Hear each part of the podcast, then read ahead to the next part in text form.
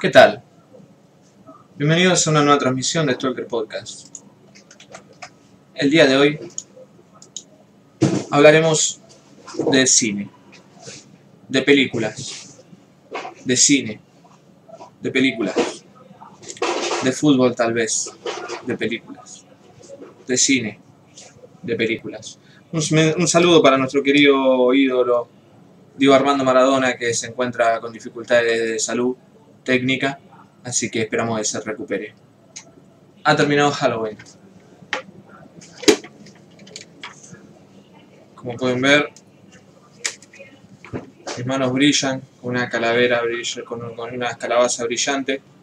Eh, Halloween ha terminado, pero no así nuestro amor por él mismo.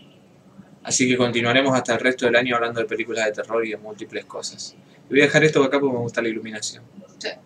Eh, voy a hacer una poll, una poll de Twitter eh, para que me digan si les gustaría que haga una, que compre unas luces para iluminar Stalker como si fuese un telo.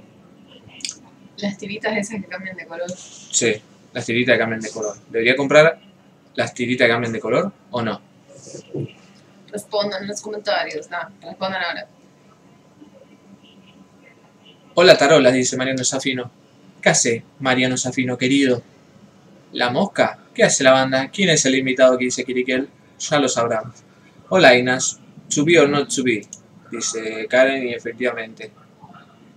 De ahí saqué la inspiración, mentira. Hola gente, ¿cómo andan? Dice el Facu, el verdadero Halloween fueron los amigos que hicimos en el camino. Nunca estuviste tan en lo correcto, querido Tommy. Nunca estuviste tan en lo correcto. Compré guirnaldas así re 28 days later. No porque esa peli me da miedo. Em, Igual podemos comprar unas decoraciones navideñas. Tengo luces navideñas. Las que ah. pusimos en el video de Elves. El video más visto de la historia del canal de YouTube de Stalker.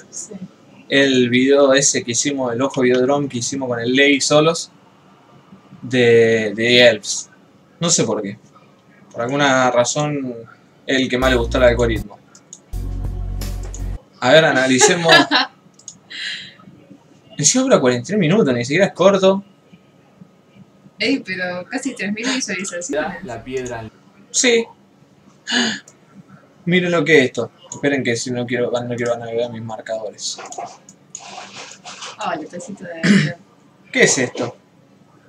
Miren lo que era esta acá con el ley re duro. Casi 3.000 visualizaciones. Tiene más que el podcast que hicimos con Te lo, te lo resurdo a Sino Marx. Sí. Eh, está bien que este es un peliculón, ¿no? Es un cago de risa de principio a fin. Pero ven, ahí como Ay, re lindas. De colores. Ahí. No, re jóvenes ponen. ¿Esos anteojos esconden ojeras, pastor? Excuse-moi. No, maravillosamente él, por más que no duerma nunca, jamás tiene ojeras. Por más que sea blanco, lo cual no, entiendo, pero es así. En realidad porque nunca me vieron sin ojeras, entonces no saben cómo soy sin ojeras. No ¿Quién es esa persona sin barba y bigote? Me voy a afeitar. Esta semana me afeito, gente. Para la banda. Eh, ¿No, qué? No te afeites. Sí, basta, me aburrí de tener bigote. Aguante las ojeras, son re cool. Eh, Gracias. No, re jóvenes, mirá ese Core i7, papá. Bueno, es el que está tirando esta hermosa transmisión que están viendo. ¿Quién es esa persona sin bigote? Ah, la escenografía me hace acordar cuando estaba la Sophie Money y armaron una mesa y vos estabas de traje. eh, aguante las ojeras son... ¿Qué te iba a decir? ¿Por qué la caja de procesador arriba de la mesa? Porque ahí escondíamos el micrófono. dentro del coso ese está el micrófono. Y lo hicimos siempre. Eh, el bache está en la casa, dice el bache. Me voy a papear y en un toque vuelvo, dice el Nico de Resensky. Parece un mapache. Manuel Mar dice... Eh, buenas. Manuel, si, que, si querés cuando termine esto hacemos lo que tenemos que hacer. ¿Eh? Etcétera. Ilusión 100. ¿Qué pasa si yo le pongo esto acá abajo? Se ve mucho más por hongos, ¿no? Malísimo. Ojo, ojo, ahí es unos filuletes raro. Bueno, como les decía, empecemos con el programa considerado en sí, mientras esperamos al ley. Eh, ha terminado Halloween, pero continuamos hasta fin de año con las películas de terror. El día de hoy, en esta primera instancia del podcast, esta primera eh, etapa del podcast, me gustaría hacer una eh, review del Carlitover. Eh, y con review del Carlitover me refiero a cuáles fueron las películas más me gustaron, ¿no? Eh, voy a abrir el Carlitoverico, que lo guardé por aquí. Carlitover. Bueno. El Carlitover arrancó un jueves, primero de octubre, con Carnival of Souls, la vimos en Twitch, todo lo más divertido, jaja. Muy buena película. Muy buena película, pero no me pareció de las mejores del Carlitover. Así que no va a entrar en mi top 5, top 4, no sé cuántos serán pero sí es muy recomendable. Eh, The Howling, una de show de Dante que yo no había visto, que me pareció estaba buena, pero tampoco apareció la gran cosa. Me sorprendieron los efectos especiales que tenía. Eh, después resultó que copó lo de verlo en Twitch, así que el sábado ese vimos The Town That Dreaded Sundown, eh, también por Twitch, y nos cagamos de risa ahí con el camarógrafo y esto que el otro, pero bueno, sin duda no entra en mi, en mi top de las mejores de Carlito Obra. Después de Innocence, la hablamos con la Vicky acá en el, en el podcast, Sí. sin duda Sí. una de las mejores películas de Carlito Over, una de las mejores películas de terror de esa época que he visto. Eh, archimea película, y encima es de esas películas que una slow burner, ¿no? Como le dicen los yankees, me quedó me quedó resonando en la cabeza y me, me resuena hasta el día de hoy. Eh, que me gusta mucho cuando pasa eso, pues no pasa muy a menudo. Eh, hice cualquier cosa. Bueno. Pero sí, The Innocent definitivamente está en mi top. Así que lo que vamos a hacer es escribirla en un blog de notas. Que se va a llamar Carlitover lo más mejor. The Innocents. Sin lugar a dudas. Después, City of the Dead. Película también de los 60, que me sorprendió muchísimo para bien, más que nada visualmente. Y casi que entra en el top, ¿eh? Casi que entra en el top me gustó mucho esta película. Me gustó mucho, me gustó mucho lo que dentro de lo simple que es y todo. Pero por las dudas no. Vamos a dejarla de última que quede como mención especial. Y después, Repulsion, un clásico de, de El violador de, Toma- de Roman Polanski, que no había visto y que me sorprendió mucho para bien. Creo que es hasta ahora mi favorita de Polanski. Eh, pero me, fal- me faltan algunas por ver. Porque he visto casi todas las nuevas y de las viejas me faltan un par, creo. He visto las primeras y pues no me acuerdo. Eh, tutti i colori del buio. Tutti i colori del buio. Todos los colores de la oscuridad, ¿no? Película que sacamos de la filmoteca de, de Peña y Cosa. Eh, que gustó mucho, la vimos por Twitch, fue divertida, nos cagamos de risa, pero bueno, obviamente no entra con un actor argentino, ¿no? El, el Richard, no me acuerdo cuánto, cómo se llamaba. Eh, I corpi presentano tracce di violenza carnale. Muy lindo, muy lindo giallo, muy lindo giallo, pero tampoco me voló la peluca. Tiene un par de cosas y escenas que recorté porque me causaron mucha gracia, pero no me no pareció una gran cosa. Eh, Los Cuartotores de New York, el día número 9.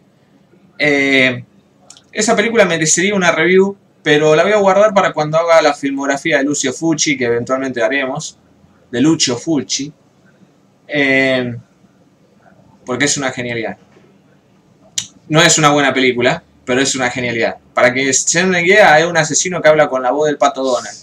Entonces llama y hace esto que el otro y, lo- y se le caga de risa al policía que lo quiere capturar, esto que el otro y le corta. Y va liquidando gente por Nueva York. No puede ser que yo no la haya hablado nunca acá. Es una linda película, ya la hablaremos. Sí. Eh, The Call of Cthulhu también la vimos por Twitch. Ajá. La película del 2005 que replicaba ser de los 30. Ajá. o anterior que de los 30. Y, y que me gustó mucho a mí, gustó mucho a mucha gente. Estaba bastante bien lograda. Sí, La estética y todo lo que sea del cine mudo de esa época. Eh, y aparte se notaba que, O sea, hicieron rendir bastante bien el poco presupuesto que tenían. Sin duda. Sin duda y queda, le queda muy bien la estética y lo replicaron muy bien. Sí. Eh, después vi Demon Seed, que me pareció como una copia de, no me acuerdo de vuelta la película que dije, me parecía, La Entidad, The Entity era la película, esa se llamaba.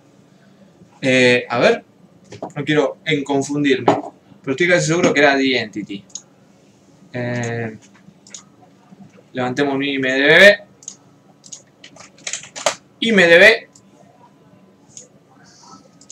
The Entity. Creo que era esta. ¿eh?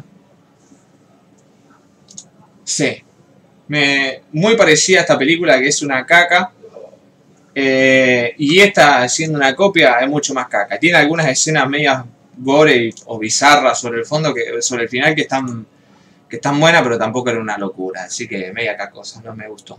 Después, de- después vi el día 12 eh, Cat People, pero acá puse la foto de la remake. Auspicia este programa Monster Energy, Coca-Cola, como siempre, todos los viernes. Em, y no, yo vi la original, la del 40. Peliculón, peliculón. Visualmente, como decíamos el otro día con The Walking Dragon, creo. em, una locura. Las cosas que hace con la iluminación, con, con las sombras, muy, muy habilidoso para la época. Después vi un peliculón que fue Road Games, que no la he hablado, la hablé muy por arriba, pero ahora cuando termine esto la voy a revivar. Vamos a pasarla. Después, obviamente, la vimos por Twitch. Dead and Buried. No sé si la mejor, pero sin duda mi favorita del mes. Muy Películas, Dead and Buried. Lo comparé como la primera, como cuando vimos, cuando vi La muerte del amor por primera vez. Que ha sido impactado. ¿Tanto? Mira. Pero sí, estuvo, estaba volando. Así de tanto. El twist está bien hecho. Peliculón. Hasta tiene más sentido que el amor del amor, imagínense. Tampoco muy difícil. Eh, después vi Mil gritos tiene la noche, esta película española que arrancaba con el guachín armando un rompecabezas obsceno, la madre lo cagaba a pedo, pero tú, igual que tu viejo, qué sé yo, el pibito se calentaba, la mataba a hachazo. Cuando es grande, se convierte en un asesino serial, ¿no? Eh, Como sucede. linda película de asesinatos, qué sé yo, tiene algunas escenas muy graciosas. He contado aquí la del, la del chino que aparece en la nave y se cagan a piña por el imitador de Bruce Lee. Cosas raras. Después vi, dirigida por Mario y Lamberto Bava, eh, Shock, o Shock, es decir, Shock. Eh, buena película, pero regular. Ya la hablaremos obviamente cuando llegue el momento, le toque su momento en la filmografía de Mario Bava. Después la vimos por Twitch, eh, The Brain, película. Nos cagamos de risa. El bicho era re turbio, pero turbio en serio. A mí me pareció que lograba muy bien el terror para su época, ¿no? Incluso hoy día aparecía ahí, sí, nos cagamos todos de risa porque aparecía el triángulo, que yo, un montón de pelotudeces, pero aún así funcionaba, me gustó, me gustó el bicho muy bien hecho.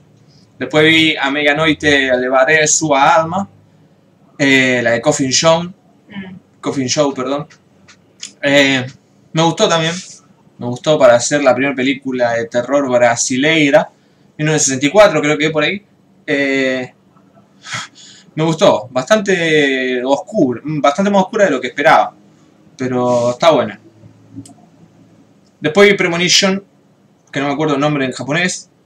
Eh, no estuvo tan buena, pero sí tenía como, por ejemplo, bueno, Cairo sí está buena.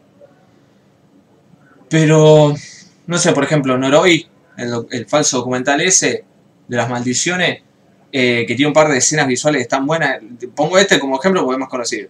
Eh, lo mismo pasaba con esta, era una historia así de algo fantástico que está pasando un tipo, medio raro, típica fábula japonesa ahí, y, y no había mucho más que eso, salvo algunas imágenes que, que daban mal rollo. Eh, aparte bastante bajonera, no sé, no, me gustó tanto. Eh, Yukoi, creo que se llamaba. A ver. Porque sé que a usted le gustan las películas japoneses. El hijo japonés los cubre, los cubre pileta. Pero creo que era Yukoi. No. Demonillo. Eh... Shogun se llamaba, perdón. Shogun. Ahora buscan como Premonition. Ahí nomás Premonition. No, no de mis favoritas. Después vi Uzumaki, la adaptación de la historia, el relato de Junji Ito, de los espirales.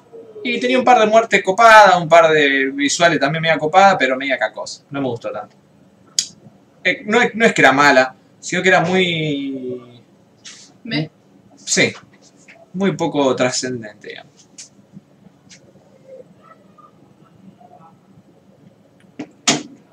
Y después vimos el miércoles 21 por Twitch el otro peli gran peliculón del mes, que fue Medium, la película polaca Ah, de los Medium y de una tramoya espaciotemporal medioística muy extraña, muy extraña y muy original que creo que todos coincidimos de que fue una genialidad.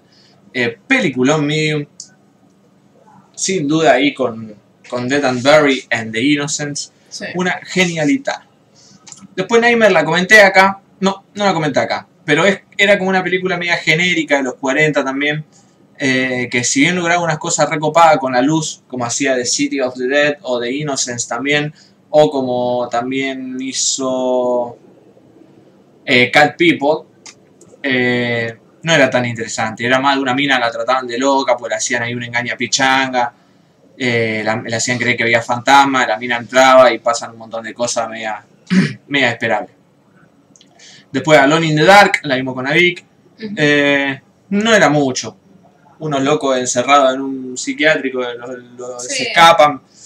Esperaba un poco más, Sí. la verdad. Estaba copada la historia y la estaban desarrollando bastante bien al principio, pero Sí. después se queda bastante. O sea, después en el momento que tiene que mostrar todas las cartas, una cagada. Después vimos Recycle, que la vimos un sábado. Eh, la película china antiaborto. La provida. eh, que se Un llama bajón, un bajón. White Week. A mí me gustó bastante. Me no, gustó a bastante. mí me gustó la película, toda la construcción del mundo y, y todo eso. Me parece un bajón que esté eso ahí tan metido a la fuerza. Porque si hubiera sido algo que yo hubiera tratado desde el principio, es una cosa. Eh, Sí, si fuese una película antiaborto, digamos, desde el principio nada, nadie diría nada. El tema es que después apareció eso de la nada, fue muy, muy raro. Después, The Sentinel, gente. Ya lo hablamos con el Ley acá la semana pasada. Vamos a ver que no, si no entró el Ley por la duda. Eh, peliculón, sin duda las mejores del, mes, de las mejores que vi este año. Cedar, película de Pupi Abati, que parece yo he hablado de otra Pupi Abati acá. Eh, no era muy buena esta, era sobre unos muertos que volvían a la vida, pero como todo muy, hecho muy científico, muy real, y que no pasa nada durante toda la película hasta el final, y el final no, no paga, pues no tiene mucho. Después American Gothic, que American Gothic no la comenté acá, ni creo que entra a mi top, pero es muy buena, ahora se las voy a revivar. Y después está Procrastinating, que todavía no la vi, pues quise buscar eh, subtítulos copada para que para que lo veamos en, Twitch porque fui, fue una promesa que no pude cumplir, así que eh, no la voy a ver hasta que pueda cumplirla. Eh, estoy buscando subtítulos, ya lo, o, o estoy, de última voy a armar un, un archivo yo para poder para poder verla. Después vimos Curtains, en reemplazo de esa película ru- rusa, eh, media malarda ah, esa yo me la perdí. fue media mala. Eh, pero nada más. Después, la Aldilá, vi de Lucio Fulci también, y me gustó bastante. Tenía algunas escenas muy, muy gore que duran como 5 minutos, que claramente están puestas ahí para extender eh, El tiempo de la película. el tiempo de la película. vi que Carlita la habló, eh, pedacitos de terror. Vi que la habló en uno de sus últimos videos y que dijo que le había gustado mucho y, co- y coincido. Más que nada por las escenas esas muy bien hechas, gore al final, que son bastante, bastante duras de ver, bastante feas. Y después el 31 cerramos viendo en Twitch eh, Shopping Mall, Shopping Mall, perdón, que nos cagamos ahí de risa porque estaba puesta para eso. Era una de esas películas de, terror, comedias, medias malas, medias jaja. Eh, pero bueno. Entonces, mi top quedaría como The Innocents, Repulsion, Road Games, Death and Medium y The Sentinel. Películas que sin lugar a duda pasan el puntaje de 8, de 10. Y como menciones honorarias las otras dos. Súper recomendables. No. Y las otras dos, les voy a comentar una cosa. Eh, estas se las quiero reviar porque no las he hablado. Ese es el tema, por eso puse aparte. Eh, pero bueno, fue un buen Carlitover dentro de todo. Eh, el, el del año pasado no recuerdo bien, a ver. Twitter.com. Que creo la última vez que usé Twitter fue el año pasado para publicar eso. Eh, mi perfil, acá. Oh, por Dios. Eh, bueno. Este es el Carlito del año pasado. El del año pasado... Ah, bueno, vi la, Le Diabolique. Eh, ah, esa estaba buena. Sí. Oh, Tale from the Hood. The House of Haunted Hill. No, el año pasado estuvo muy bueno. Martin Scrum. Oh, Gaspadina Farmitiel. Diablo. Claro. El tema es que yo para armar eh, los Carlitover agarro mi lista de, terror y las mejor rateadas uso esa. Eh, entonces, el primer Carlitover se llevó todos los ratings y este ya es la segunda tanda, que tiene buenas películas pero viene más bajo. Eh, Aparte elegiste algunas que más que hubo uh, que buena película eran más divertidas para ver todos juntos. Y en esta también, sí, sí, sí. Pero... Y también en esta puse un par de clásicos que no había visto, por ejemplo, quería ver The Innocents, quería ver Cat People, quería ver... Eh, eh, el, de, el, de, no, el de A Medianoche le varé su alma y que yo y todas esas cosas. Las, lo que sí hubo fueron sorpresas interesantes, como fue el año pasado esta de La Casa de Alefilestre Querrito, ¿no? Ah, esa peliculón. Qué pelear china peliculón. Eh, fue Dead and Bury este año. I Madman también fue muy buena el año pasado. Eh, Castle Freak, peliculón. Pin. Pin. Una de las mejores películas. ¿Y a Ley no le gustó? ¿Sí le gustó? No había dicho no le había gustado. No, dijo que lo había hecho mierda, que lo había vuelto loco, una cosa así, pero lo dijo en buen ah. sentido, como que le había volado la cabeza. Entendí mal yo. El año que viene va a ser una poronga, entonces, y esperemos que no, capaz agrego otras, otras películas. The Other peliculón también. Eh, muy buenas películas el año pasado, de verdad. Voy a hacer un top 100 películas de terror de Stoic. Está bien. O un top 50. Sí, más accesible. Sí, sí, un top 50, pues 100 creo que yo voy a meter cualquier cosa. Sí, para rellenar. Claro, pero un top 50 puedo armar. Porque un top 30, ahí Es cada peliculón. Mm. Pin. Pin es una película que tendríamos que hablar todos los días. Todos los días tenemos que hablar de Pin. La tengo que ver. Al Ley le encantó, le puso un 5. El, gran puntaje del Ley. No, pero el año pasado estuvo muy bueno. Y este también. Sí. Este año, de nuevo. Para mí, 6 peliculones de 31 es un montón. Y encima, después, habiendo visto, por ejemplo, de Sitios de Dead, que me gustó un montón, eh, la de Carlos Cazulo me gustó un montón, The Carnival of Soul me gustó un montón, Cat People también, eh, la de Coffee Show me gustó, la de Nightmare también, o sea, hubo la, de Lucio Fucci también, esta American Gothic, sí, hubo, fue muy bueno este Carlitover también pero el anterior creo que era un top 10, digamos, una guasada así. Acá dicen streamear PIN, entonces.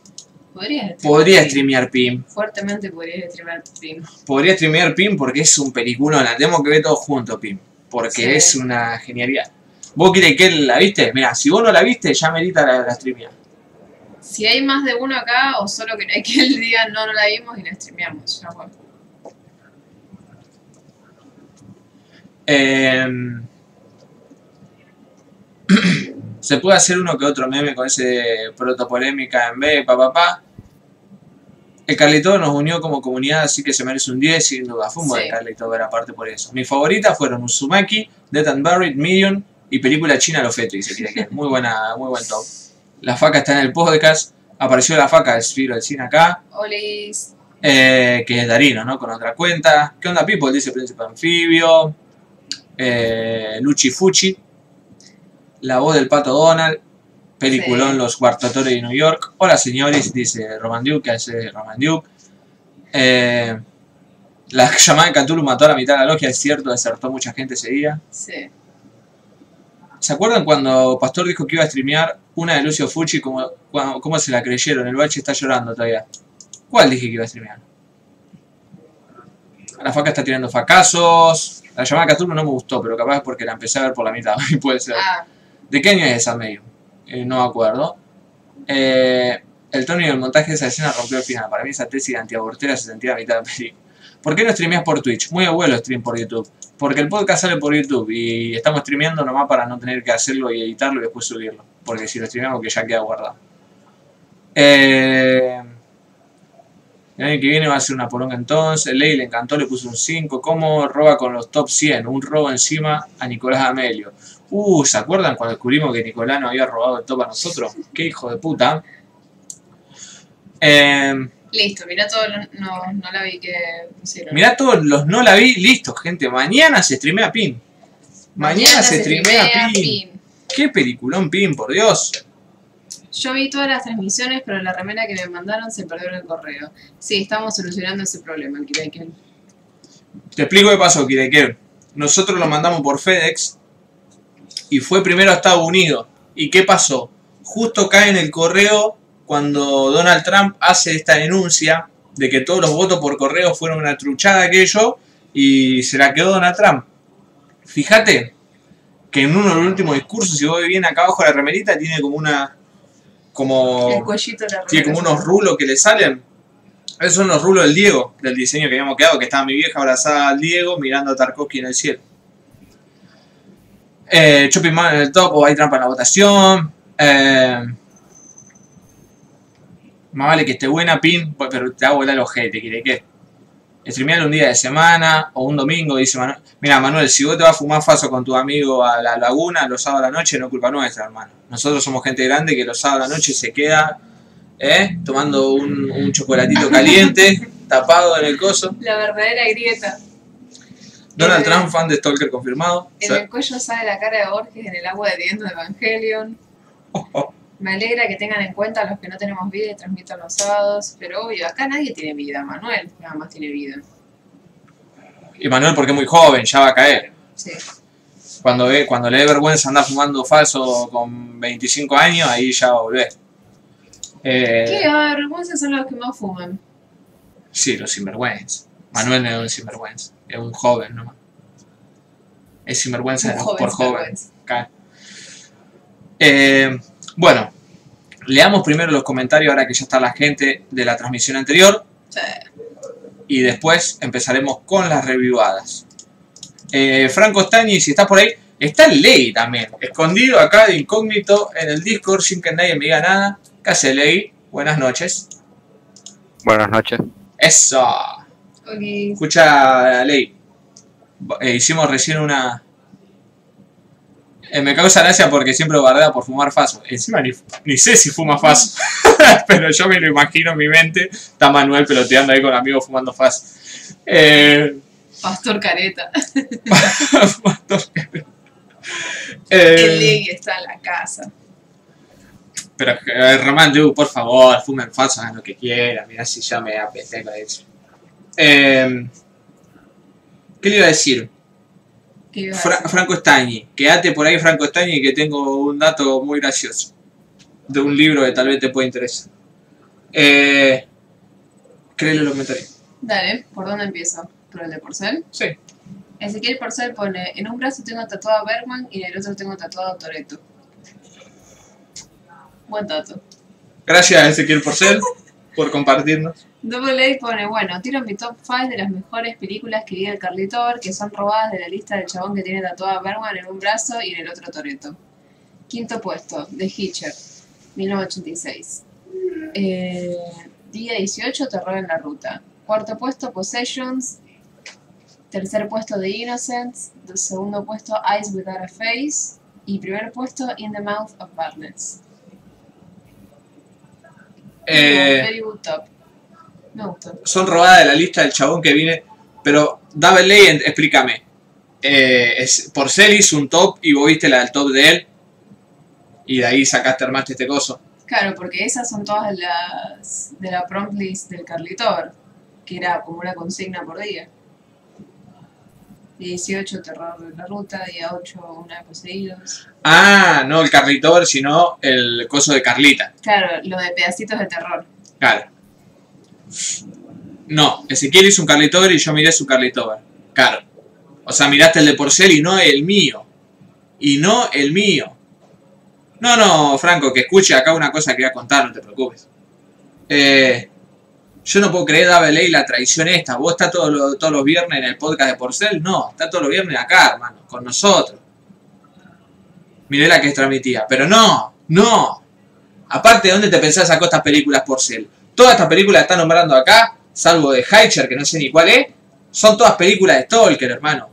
Todas de Stalker son. Las robó todas de acá. ¿Quién te pensaba Porcel antes de, venía, antes de volverse un stalkense? ¿Sabes lo que hacía Porcel? Veía temporada re- recauchutada de chiquitita todo el día. Chiquitita. Acá empezó a vecino ese pibe. Y vos mirá lo que hace, hermano. Ah, de Heicher. Bueno, esta es una película carlitera. Eh, Todavía no la he visto. Pero ya la veré. Eh, dicen que tenés medio alto tu micro, pero tenemos el mismo.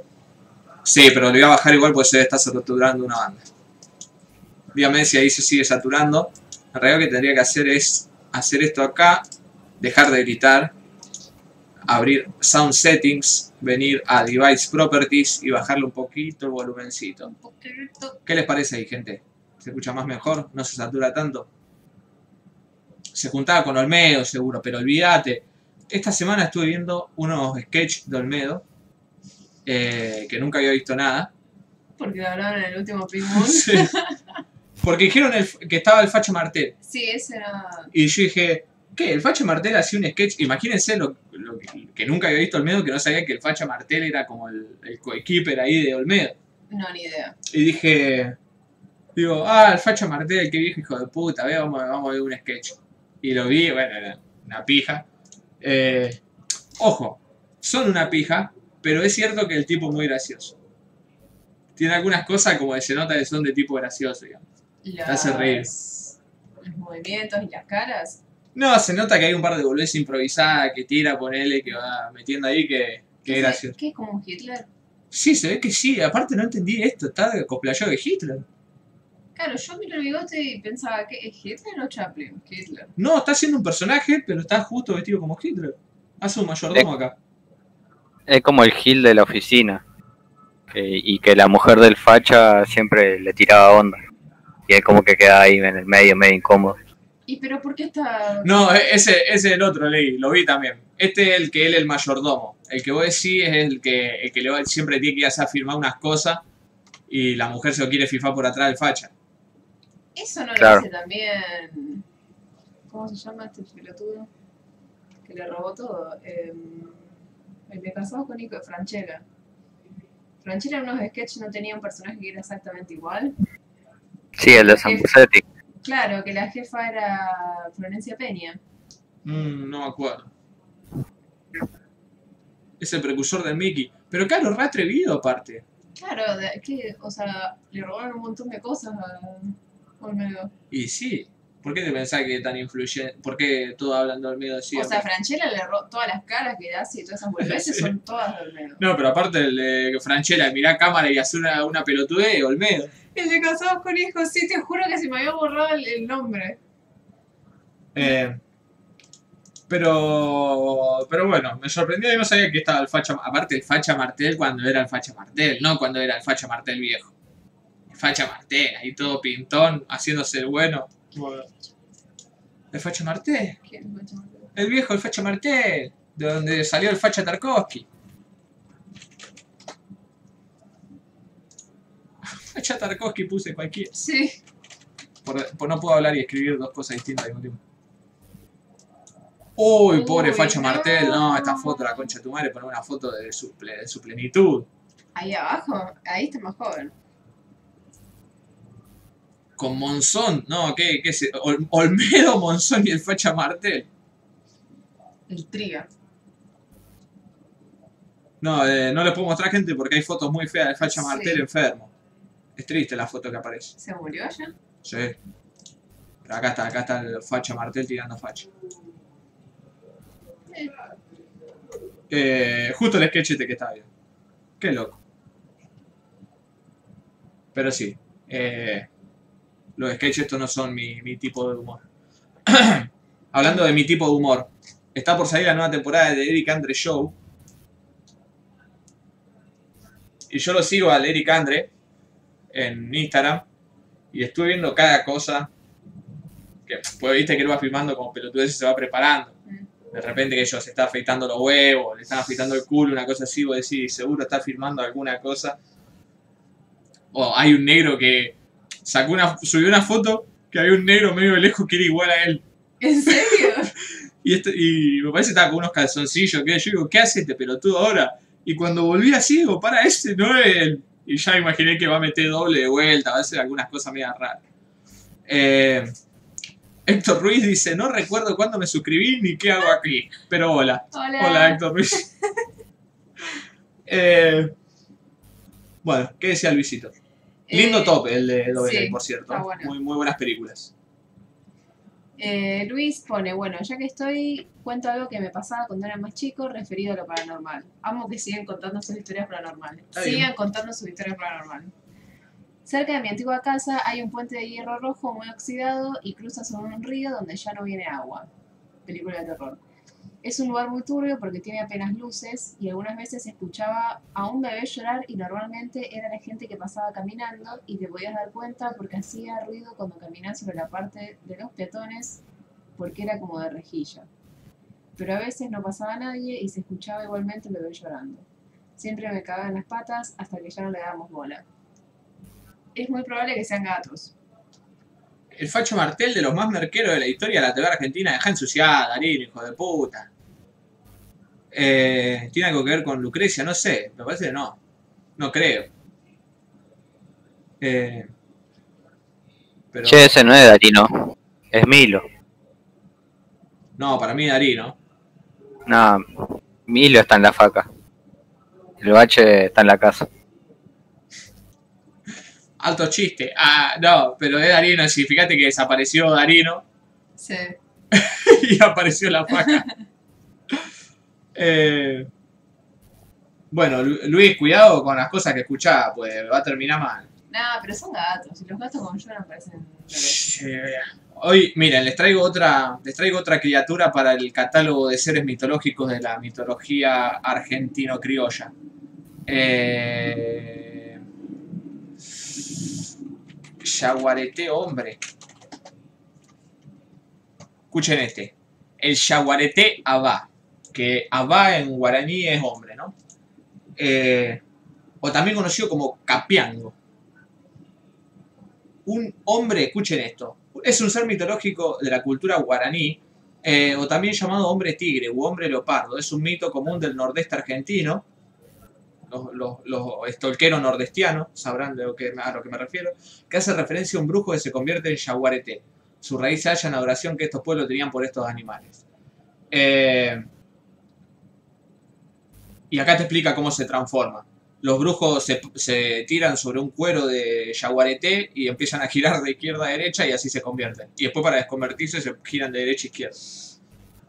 Eh, ahí está. Terrible druida. Así que ahí ese lo ponen con el coquena y con todo lo otro que habíamos visto la otra vez. Latinoamericano. Eh, bueno, y el otro comentario de Luis dice, buenas, ¿qué tal? Quería comentar que vi A Pigeon Sat on a Bench Reflecting on Existence, una película muy extraña, pero es una gran película. También vi Dead Man, qué peliculón, por Dios. También no sé si vieron el nuevo video de Wosito, como en el minuto 2.30, por ahí sale uno muy parecido al que sale en Border. No sé si será una referencia, lo robaron de ahí. No estaba escuchando voz a propósito, créanme. Está todo bien si escuchar voz. No sé si te, no sé si creerte, No eh, Luisito. nada, no sé si vos, rajarte, no sé si rajarte un tiro en la cabeza o creerte que no lo estaba escuchando a propósito. Eh, Ando perdido, ¿qué hacen? Eh, muchas cosas. en Duba, de películas. en Dubasat Predefinkarbiter, este no me acuerdo cómo, perdón a nuestro oyente sueco, la falta de respeto que acabo de cometer. Eh, pero una paloma se sentó en una rama a reflexionar sobre la existencia. Película número 100 del ranking de las mejores películas de la historia de Stalker Podcast, Luisito. Así que vas, bien, vas por buen camino. Te faltan las, las otras 99 ahora. Eh, a ver, ¿qué hizo el Woz? Pareció al de Border, fuerte. Supongo que será este porque hace un día. Eh, ¡Ah! ¡La mugre! ¡Eh! ¡Eh! ¡Hola mugre con los guachos de la plaza! A ver. 2.30. ¿Qué dice el nuevo ídolo juvenil argentino? Pero este ya no es tan juvenil. No, no es como nosotros. ¿Qué va a ser como nosotros, Víctor? Por Dios. Mágico como ese conejo que Uy, es una... Tres milésimas de segundo me... los tres, un bucle de estrés que nos atrapa, silencios que apl- Muy, ra- muy rancia esa referencia, Luisito. Se ve que había visto Border ese día porque para imaginarte que ese parecía al de Border porque están encima unos bosques. Pero bueno, a ver qué rata comentaron acá mientras leíamos. De seguro te iba a haber puesto alguien. Ah, mis oídos. Ura, dice la faca. Bueno, viste que era Darina. Eh, O es Miro haciendo una muy buena impresión. imposible. Bueno, les quería comentar algunas cosas. La primera es que estoy leyendo un libro que se llama La conjura de los necios, eh, de John Kennedy Toole, y es el libro más gracioso que leí en mi vida, uno de los pocos libros que me ha hecho reír en voz alta, además de lo de Fontana Rosa. Sea, posta es gracioso. Y esto para mi amigo el Franco Stagni. Eh, hay un pasaje que me causó mucha gracia. El, el chabón tiene una clara postura política, ¿no? Liberal. Ah, Eh. yo leí muy pocas páginas. Eh, increíble, increíble, ¿no? Se plantea, qué sé yo, el problema laboral de los negros. eh, mete, no tiene miedo de, de ensuciarse las manos describiendo a mariquitas y cosas así, ¿no? Y lo hace todo y siempre queda muy bien parado, muy inteligente el tipo y claramente muy bien acertado en su, ide- en su ideal y como para no se malinterprete. O sea, muy buena perspectiva porque el loco era un chabón blanco, ¿no? Y también, claro, Claro. Eh, y hay un pasaje del libro que habla de eh, el chabón este que es un delirante, es como flashea en la teología y en la, y en la decencia de la sociedad y habla como Nueva Orleans está llena de, de indecencia y que todos se olvidaron de la teología y está un pueblo olvidado por Dios, eh, que es el protagonista de la- del libro, eh, conoce a un, a un mariquita, que en realidad es como un gay, pero es un Un gay, homosexual. es un gay pero eh, enlocado, digamos, del gay loca. Y, y dice, eh, se pelea ahí, qué sé yo, la el, el gay queda fascinado porque lo ve a él vestido de pirata El gay. y el, y el gordo se retrierea y dice, ¿qué? La concha de tu madre empieza a apuñalar y eh, dice, apuñalar con un- una espada de plástico. Ah, se volvió oscuro. Y, y el loco este empieza, ah, pero estás re loca, vos, qué sé yo, gorda, ¿viste? Empieza a volar los pelos. Y dice, eh, bueno, qué sé yo, tan- se quedan ahí, se calman, dice, bueno, mira, ahí va un, un marino, de nue- un querido, un querido militar de nuestra nación, un marino, esto que el otro. Y supuestamente iba un loco vestido de, de marinero por la calle y dice, ese pero no es marinero, ese es Jimmy, dice, pedazo de loca, mirá lo que te disfrazaste ahora, qué sé yo, una cosa así. Dice, ¿cómo? Un marinero, dice, de nuestra nación en realidad es un, es un pervertido como vos, esto que el otro. Eh, sí, no sabe lo pervertido que es este, qué sé yo. Pará, dice. Pero entonces, pues siempre está flasheando como complots políticos para impresionar a una, a una exnovia militante que tiene él en Nueva York. Tenía él. Y dice, pará, entonces, así como está, como este es una- es un mariquita eh, infiltrado en las fuerzas navales de la nación, podría haber un montón en el mundo y eventualmente eh, podríamos llegar a la paz mundial infiltrando gente, porque ustedes no se van a matar entre ustedes y cosas así, dice, y van a, seguro se van a disfrazar y hacer fiesta y esas cosas hacen ustedes. Sí, sí, le dice el otro, qué sé sí, yo. sí, sí. eh, ¿por qué no hacemos una fiesta? Que yo, si venís venís vestido como pirata como está ahora y lo empieza a pelotear el gordo y el gordo entra, O sea, no se da cuenta que lo está perdiendo. no se da cuenta, está peloteando. Y arma como un complot político para... Dice, bueno, voy a armar una reunión con, con todo tu grupo de, de, ¿De de locas. Dice, para así empezamos a planear cómo vamos a infiltrarnos en el gobierno y en la política para, para eventualmente lograr la paz mundial a través de convertir a todo el ejército en un ejército de maricas. digamos. Ujú. Yo uso la palabra marica y todo eso, pues es la que usa, la que usa el libro, ¿no? Aparte, la mejor forma de describirlo por cómo los pinta en el libro. Claro. Y. Y, y bueno, sí, dale, pero venite disfrazado así, le dice el otro yo lo pelotudea. Y dice, bueno, pero vos cómo estás con la lectura. Porque te tenés que instruir, si vas a ser un político, vos vas a ser representante de nuestro movimiento, todo. Dice, leer, pero si yo no leo ni los diarios, esto que el otro. Bueno, entonces va a tener que empezar leyendo y él lee Boesio, ¿no? Todo lo que son filósofos romanos ultra teologistas de la última etapa.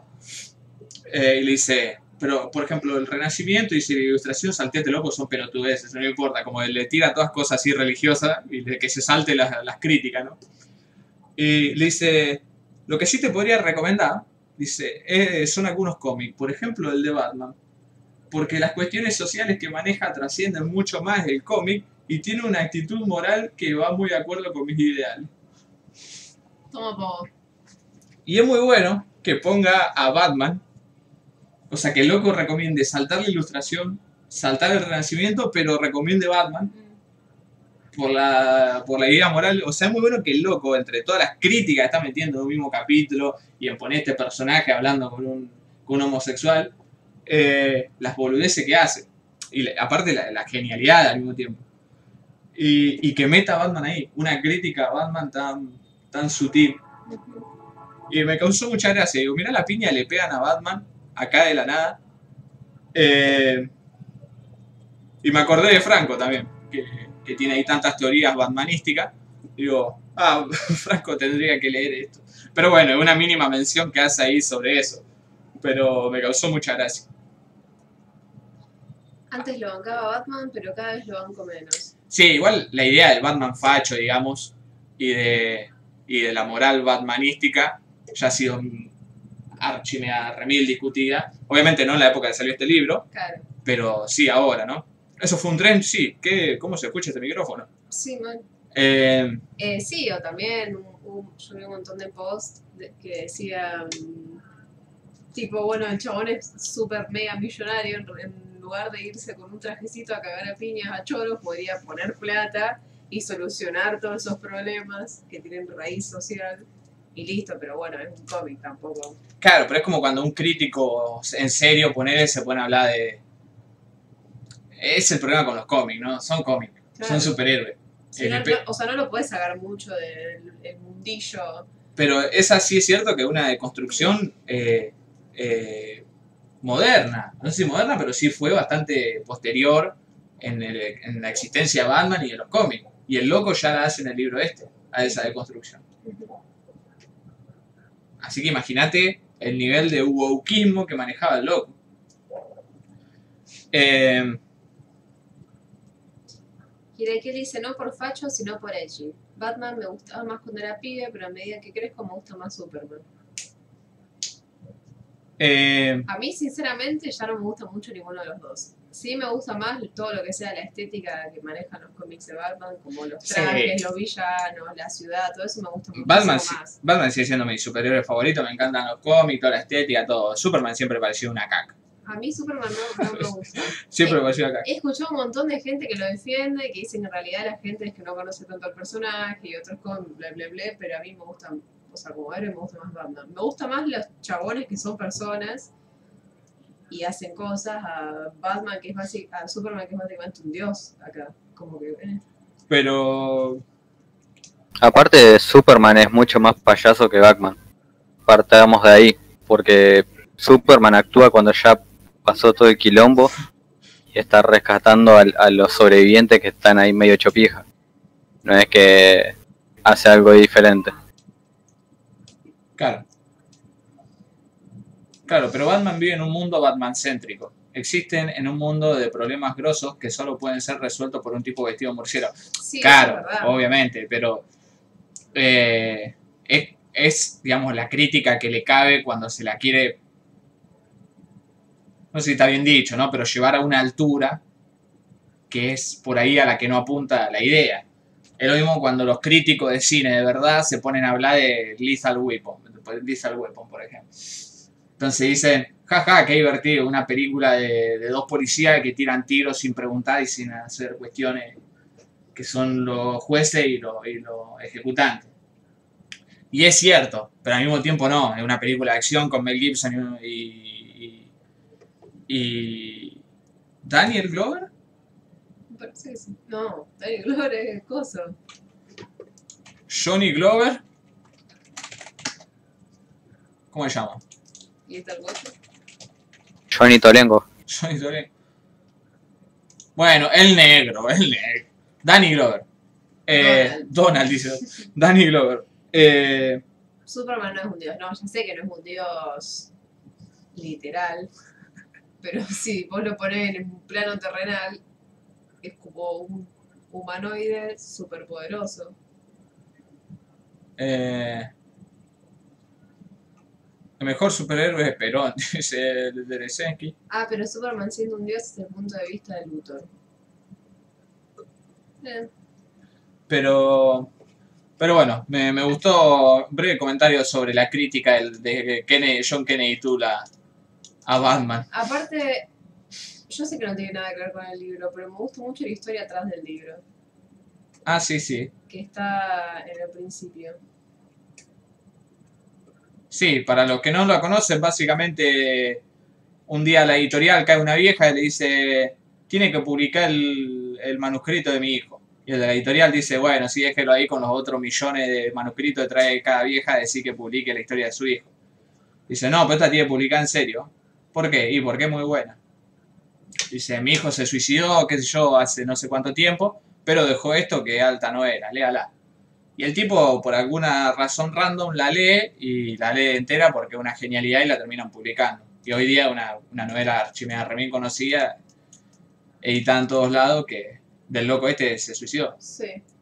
Claro, el loco dice como que la agarró así de curiosidad y empezó a leer un par de páginas para decir, bueno, a ver qué onda, esto debe ser una cagada. Y como que después dijo que no la podía, que no la podía soltar y también creo que menciona eso de que lo hizo reír. Tipo, bastante. Eh, pero bueno, es un librazo. Si son de leer, lean La Conjura de los Necios. Es muy bueno. Eh, es muy bueno. Es muy bueno en muchos niveles. Pero bueno, quería rescatar esa, ese esa nombración a Batman. Eh, sí, no, ahí dice Franco lo de los recursos, que tiene sentido en su mundo. Sí, obvio, yo digo, lo, o sea, mencioné que hubo críticas de eso, pero obviamente en un mundo de cómic, ¿quién va a leer un cómic de un chabón siendo un filántropo? Que pierdo la historia, ¿cuántos, cuántos miles de manuscritos geniales quedaron tirados en el olvido? Sí, y cuántos manuscritos trataron de no ser olvidados con la vieja llevándolo, pero la crítica de algún editor determinó que no, que no, que en el olvido.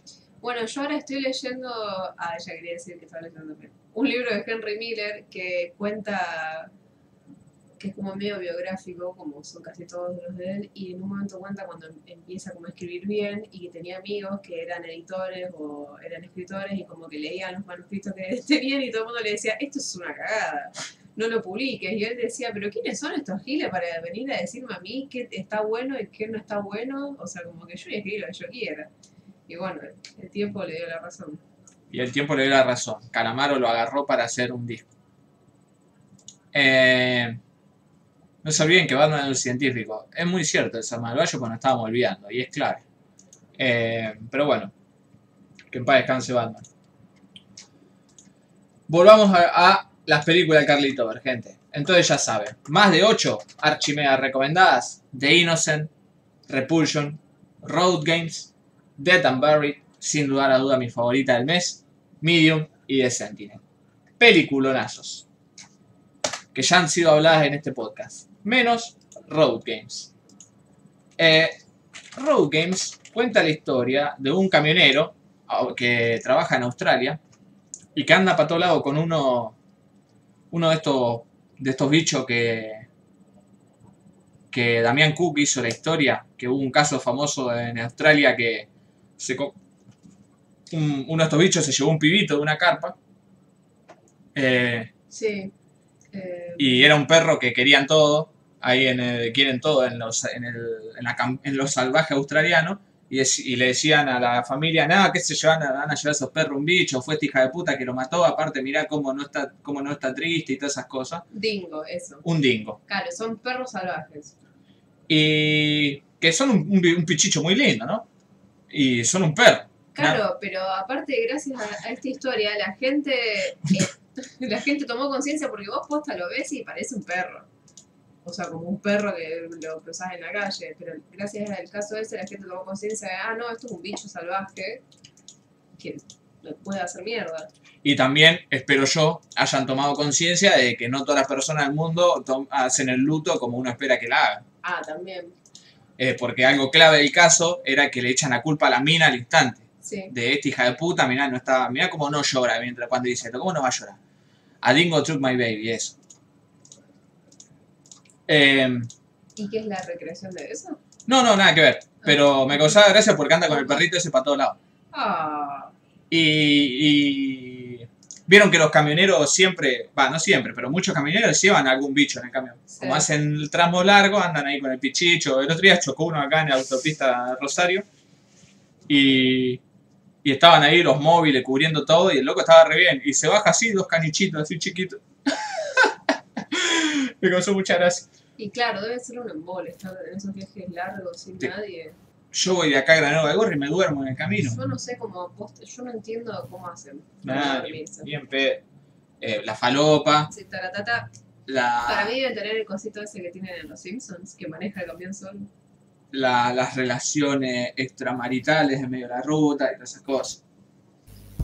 Eh, ¿Quién ganaría entre un dingo y un marsupial? Eh, un perro de la pradera, decía ahí, me imagino un perrito de la pradera llevándose un bebé. Eh, ¿Quién ganaría entre Dingo y Mandinga? ¿quién- ¿Cómo se llamaba? ¿Quién ganaría entre un dingo y entre un kimbo? Los Ah. fantasmas que te asustan, claro, lo paranormal. Es cierto. ¿Los dingos no atacaron a Billy en Billy y Mandy? Ay, no sé. A ver. Me acuerdo de algo así. ¿eh? Pero bueno, no, no figura por acá. Ah, salta rayo católico. Puro hueso. Billy Mandy ataque payaso. Ay, no, no, qué buen capítulo es. Bueno. Y el tipo este anda ahí por la ruta, qué sé yo. Y. Y de repente. Frena. Arranca la película así. Frena en un hotel. Quiere entrar en una habitación. Y, y se la ocupan a la habitación. Un loco con una mina. Bueno, la concha de tu madre, que yo me cago en la habitación. Se va la puta de lo parió. Duermo en el camión. Duerme en el camión. Al otro día se levanta, el, el dingo le pide para salir, le abre la puerta y se pone a morder unas bolsas de basura que había ahí afuera. Y venía cambiando basura. Y mira el loco que por la ventana está el chabón que le robó la habitación mirando a ver si lo de la basura le llevan las bolsas. Dice, "Mm, qué raro esto, qué sé yo, lo llaman, lo cagan a pedo, bueno, arranca. Hace ahí unos kilómetros y ve que ahí está el- una camioneta, el loco este enterrando algo en el desierto. Ah, cero carpa, tenía el loco. Ah, ¿por qué? Vengo ¿Por a enterrar basura. ¿Qué supones? Vengo a enterrar basura. La película te podría dar más de una sorpresa, Victoria, si la ves de hecho, entonces. Esta película está hecha para gente como tú. ¿Estás muy alto o yo soy muy petit? Yo soy muy alto. Porque te estoy mirando así. Eh, y bueno, la película va a contar la historia de este chabón paranoiqueándose con que el loco este de la Traffic eh, hizo algo terrible, es decir, mató a esta mina, enterró en el desierto, que todos los otros australianos de la carretera no le van a dar ni pelota, ni lo van a ayudar y se le van a caer de risa un poco más, y que la única que le va a dar bola en algún momento es esta misteriosa señorita, interpretada por Jamie Lee Curtis, muy joven, Sí. eh, que es la única que lo va a escuchar, digamos, y lo va a ayudar un poco con eso. Eh, es muy genial la película.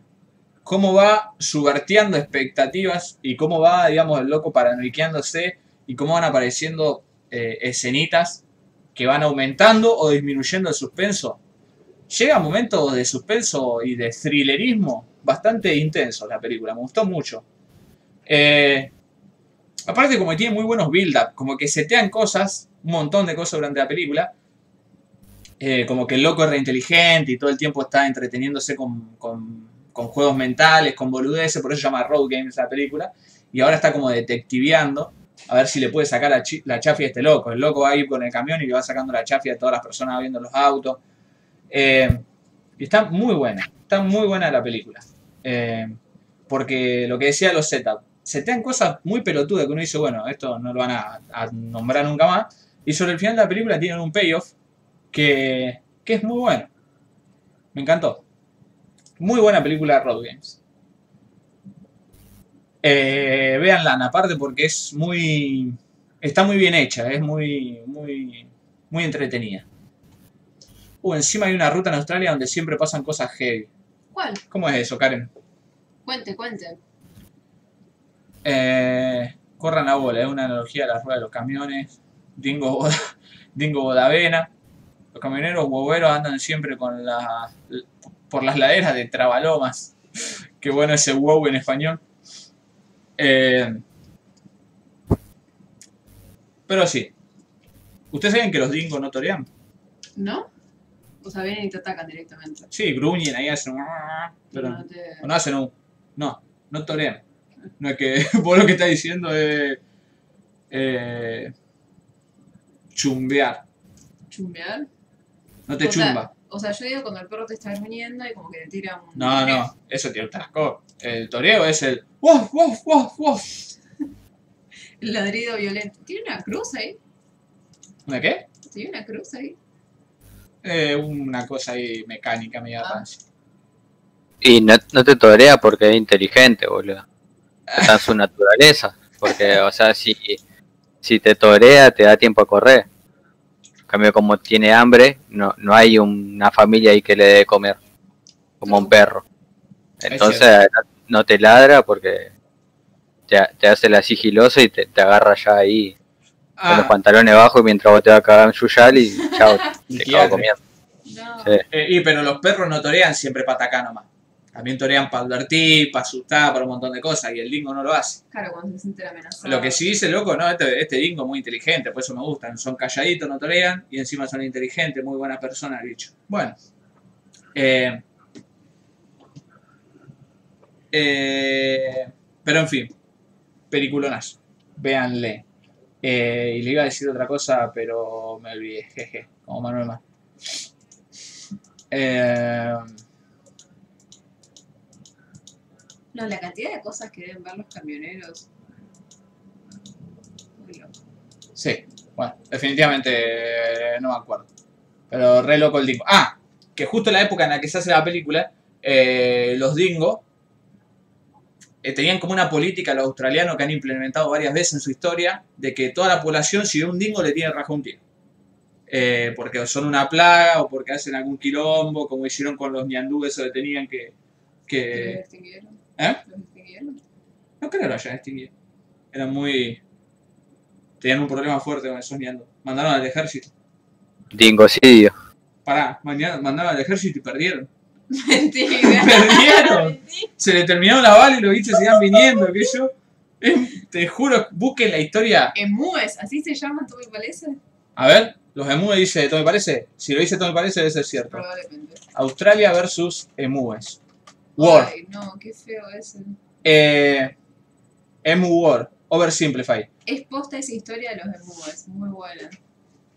Mandan al ejército y pierden. Y la única forma que pudieron parar la plaga de los emúes fue largando una ley de que eh, los miembros de la, de la sociedad que llevasen emúes muertos le daban plata. Listo. Entonces andaban todos los campesinos ahí liqueando bichos y llevándolo. Pero para, tenían ese problema porque algún, pre- algún depredador de eso no más. Y como siempre, Claro, porque si no, los dingos. Lo domesticaron. Ley, ¿qué está haciendo?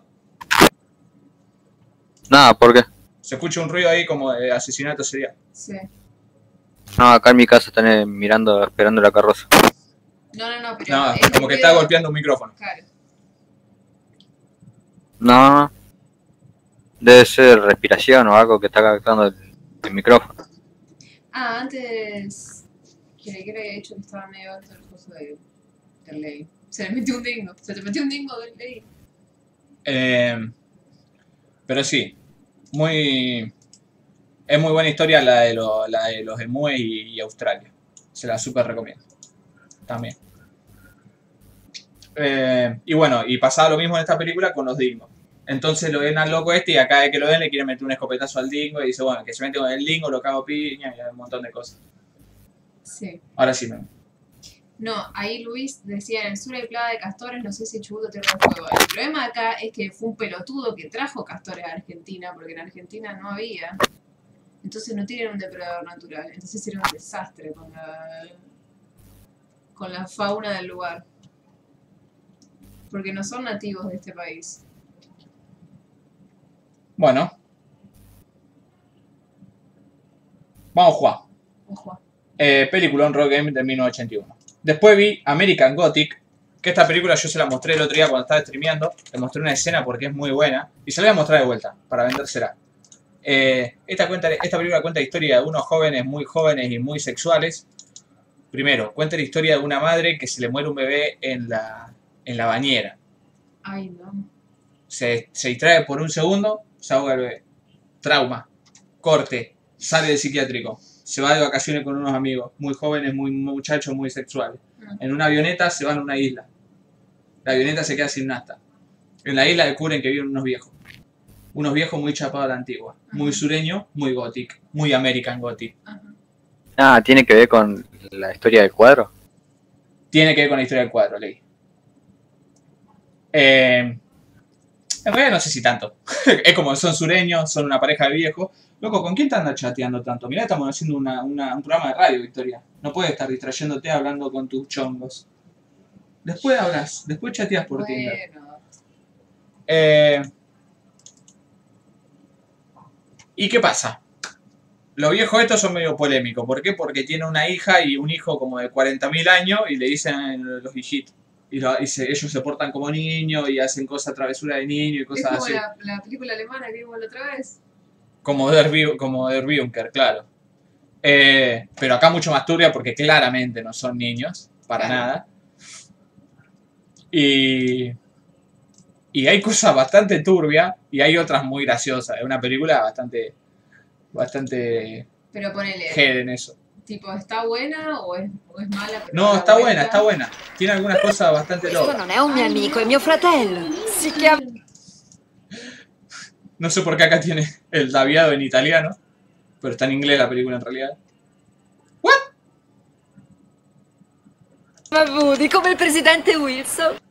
¿Qué pasó? ¿La descargué de vuelta yo?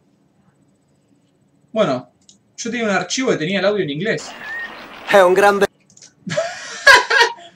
¿Por qué tan italiano esto, por Dios? Al menos me está viendo video. Bueno, nome. eh, cualquier cosa. Sull'alta le... Adesso Miren lo que es la, la maca esta. ¿dónde la tienen? sta diventando pericoloso. Smette. Ferma! Porca miseria, la vuoi smettere? ¡Porca miseria! Fatemi scendere, ti prego! Ho paura! ¡Ho Prego, paura! Aiuto! Basta!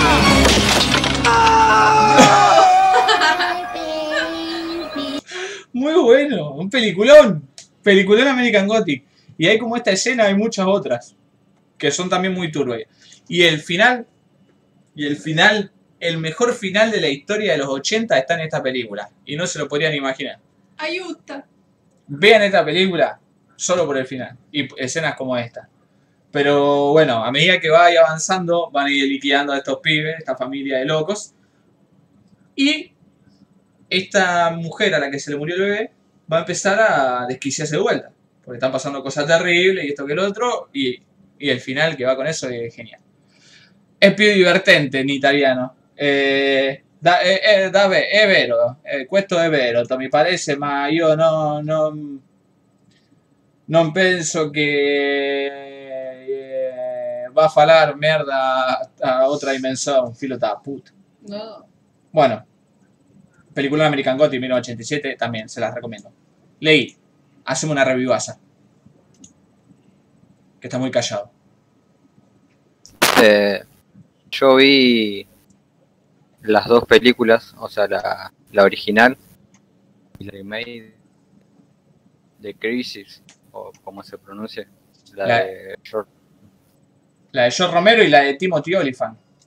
sí, sí, la, la original creo que es 73 de Romero y la de Timothy Olyphant del 2010.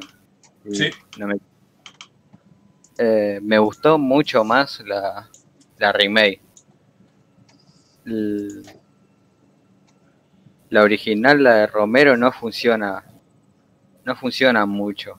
Ajá, ajá. A mí me gustó la remake. La original no la vi todavía, pero la remake me gustó. Eh, la original tiene problemas, eh, o sea que por un tema de presupuesto y un tema de la, de la época. O sea que, que le, le sumen como el, el valor ese de la, de la ciencia ficción. Ajá. Si bien hay películas, ponerle Tarkovsky, se puede hacer una película sin, sin zombies, sin, sin usar mucho maquillaje y cosas así fantabulosas. Ajá. Es una ficción. Pero yo Romero sí la necesito. Y en esta película no lo tiene.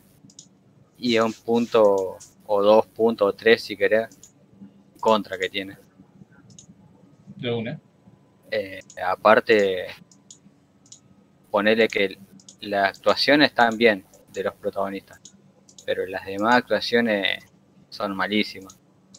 Tanto de el ejército que, que se mete en el, en el pueblo, como los extras que usan, viste, con, con el tema este del virus. Que hay, una escena que posta aparece, viste, el, el personaje ese de de la película esta de guerra para que no, no me sale. Eh, bueno, tiene, tiene extra que parece que se están cagando de la risa en vez de, de actuar como locos y personas que están infectadas. Eh,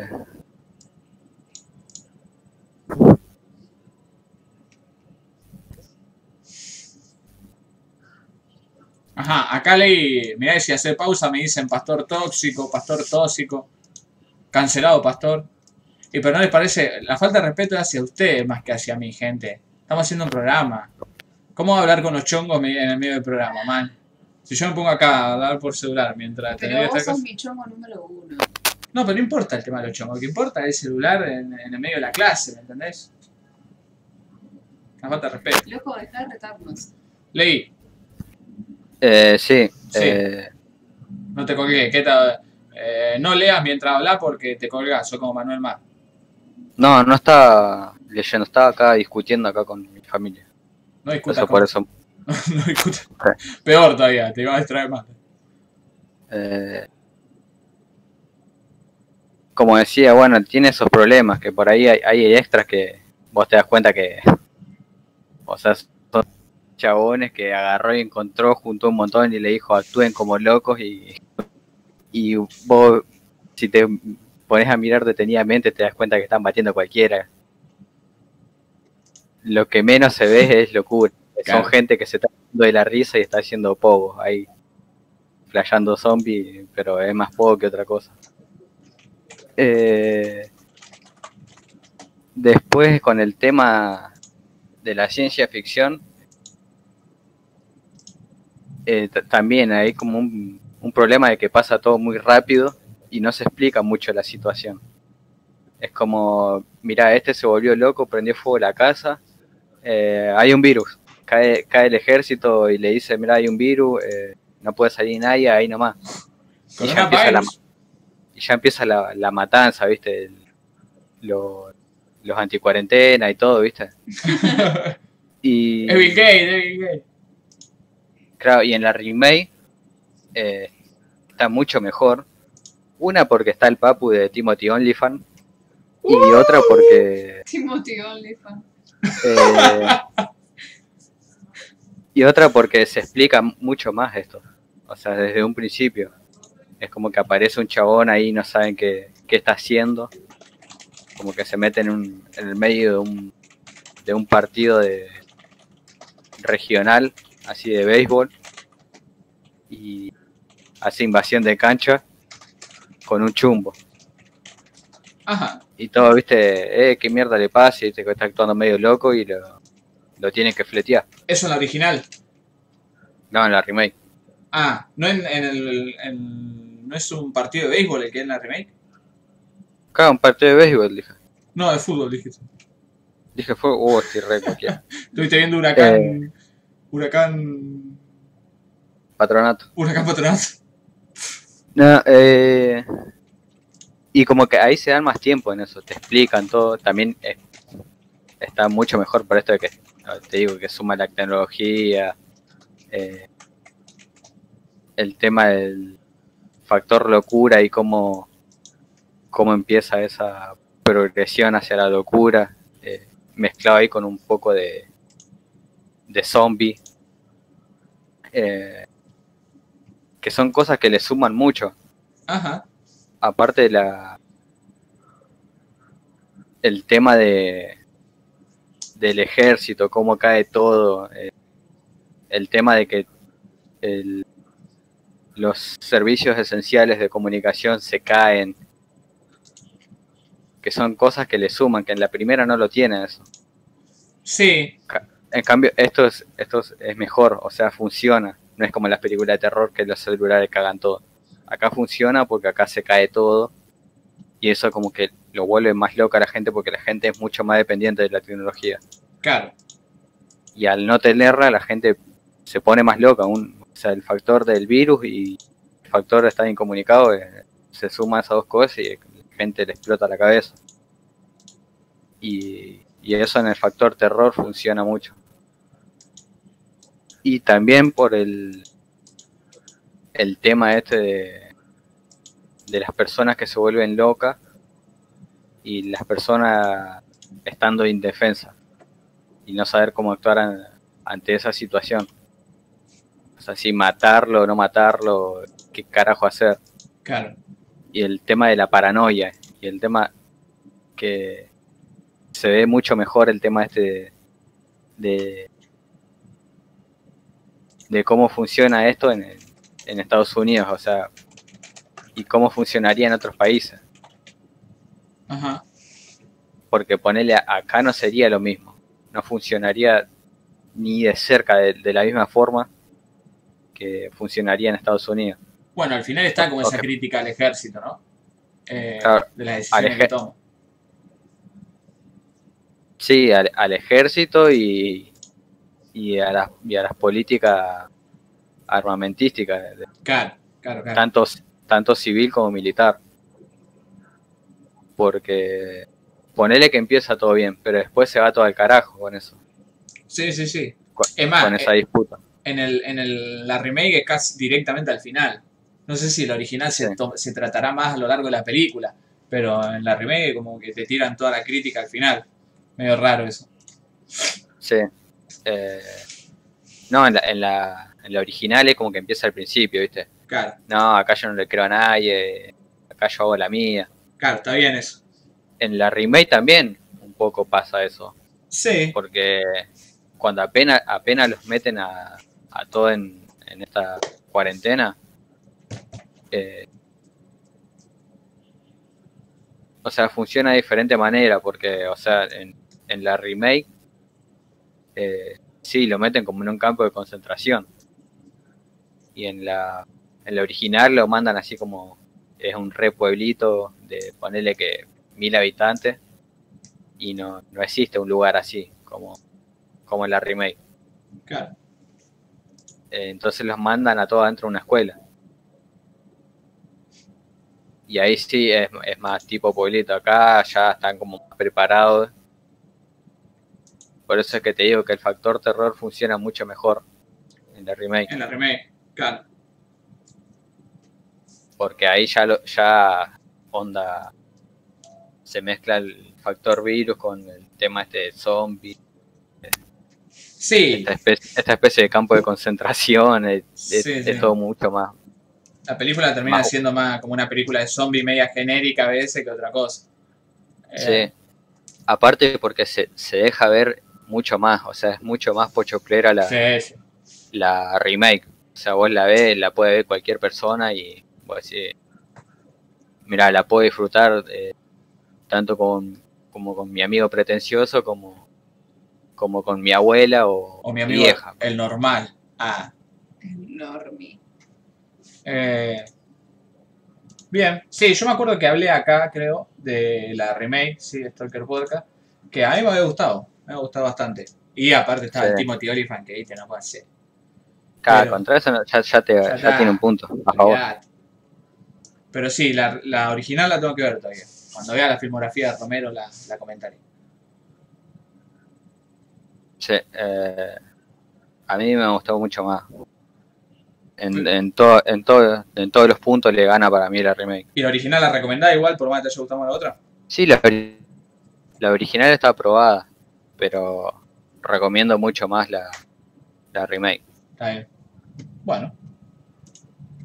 Entonces, The Crazies de 1973 versus 2010, por ahora la del 2010. Beque, Sí. ¿de qué nos hablarás hoy? Eh, yo, después de mucho tiempo, por fin estuve viendo un par de cosas.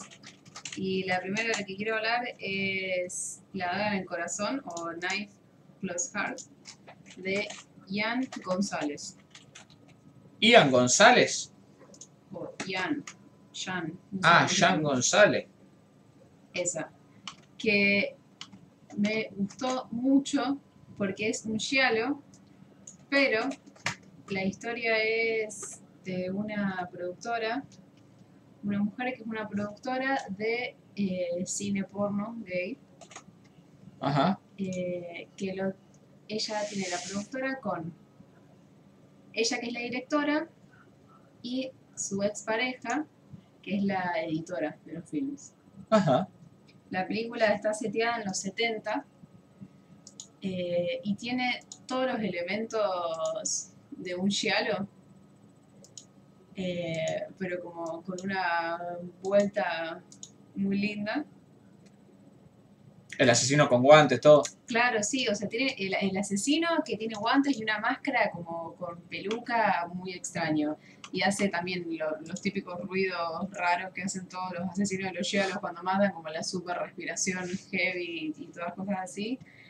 Eh, y la historia es que ella tiene este estudio, se está separando de. O sea, terminando de separar con la expareja.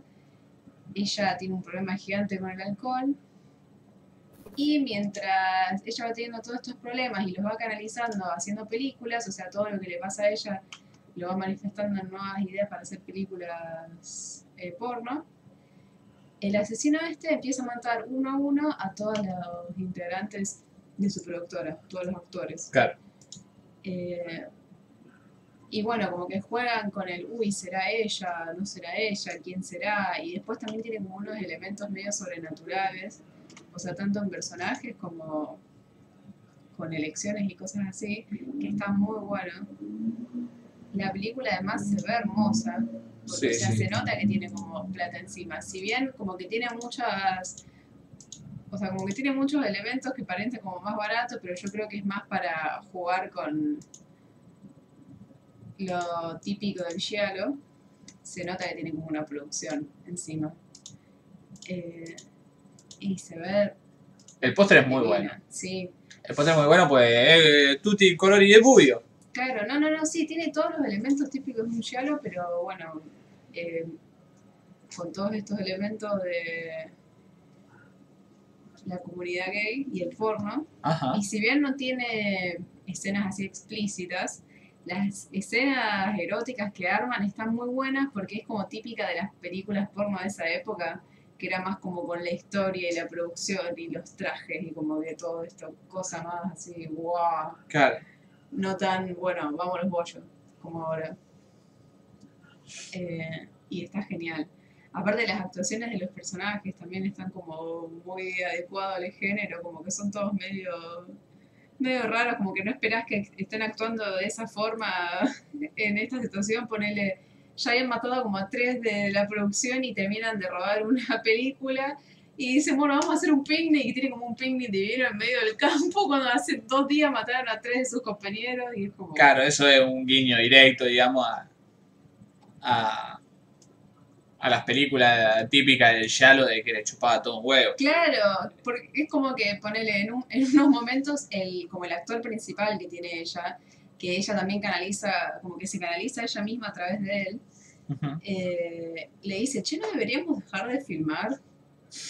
Como que no es medio peligroso que el chabón este que nos está matando específicamente a nosotros eh, sigamos filmando. Y la le dice, no, pero hay que hacer plata. Claro. Eh, y no, me pareció genial.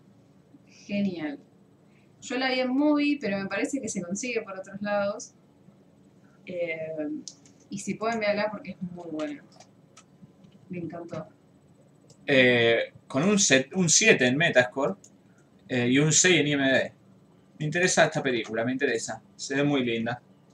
Sí, no, visualmente es hermosa. Hermosa, hermosa, ¿ve? Aparte todos los elementos de, de la comunidad en esa época, y aparte, bueno, de esa comunidad en esa época en Francia también, en París. Eh, ¿Quién del chat tiene movie? el bajón, ponele, que yo me llevé un chasco con la aplicación del celular de Movie, es que no me deja sacarle screenshots Ajá. a las películas, eso me parece medio una pija.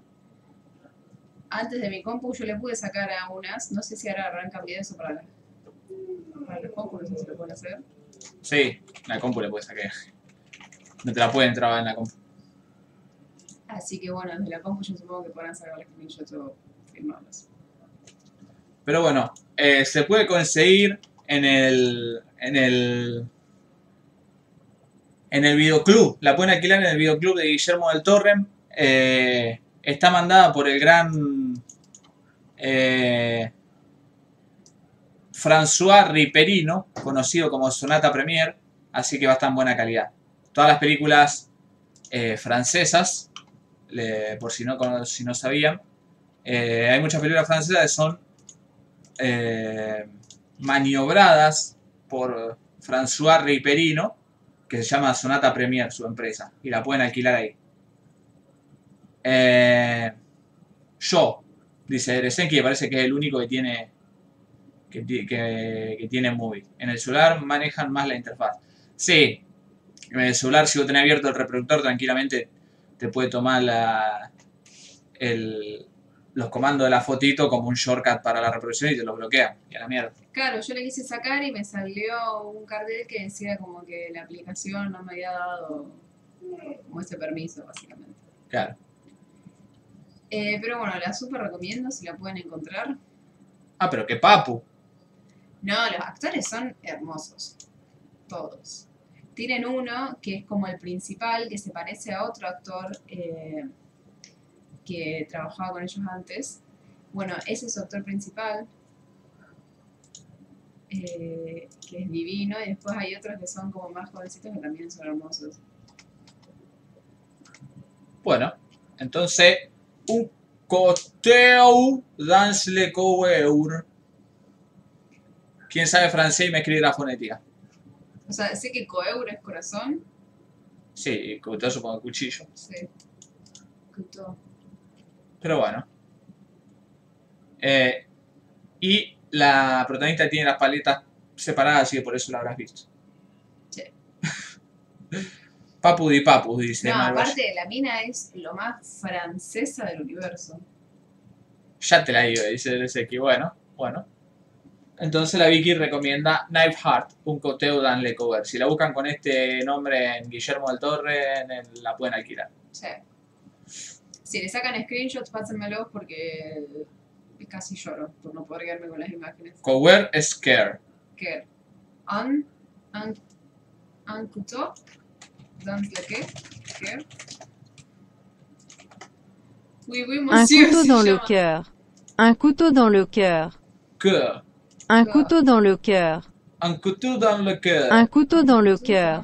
Un couteau dans le cœur. Un couteau dans le- Ah, me da bronca porque me encanta el francés, pero no lo puedo pronunciar. Un couteau dans le cœur. Un couteau dans le cœur. Dum. Omelette au fromage. Oh, oh. Bueno. ¿Qué más, people? ¿Qué más? Miren lo que recorté de Tutti Colori y Buio. Ahí se acuerdan de esta escena.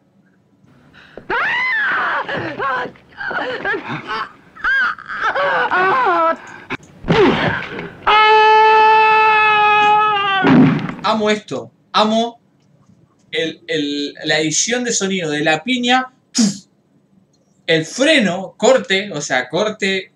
Agarraron y hicieron. Apretaron la S en el Sony Vega. Movieron la otra pista del audio del grito. ¡Ah! Muy.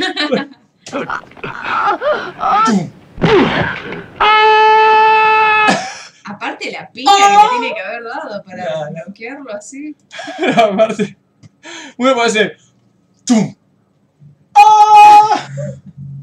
Dramático hasta para morir. Increíble, increíble esa escena, por Dios. Bueno. El grito saturado. Aspeta. Eh, corazón en la tibia score. Bueno. Eh, a ver. ¿Qué otra película tengo yo para pa revorearle? A que yo me había anotado una minutiña acá. Stalkers.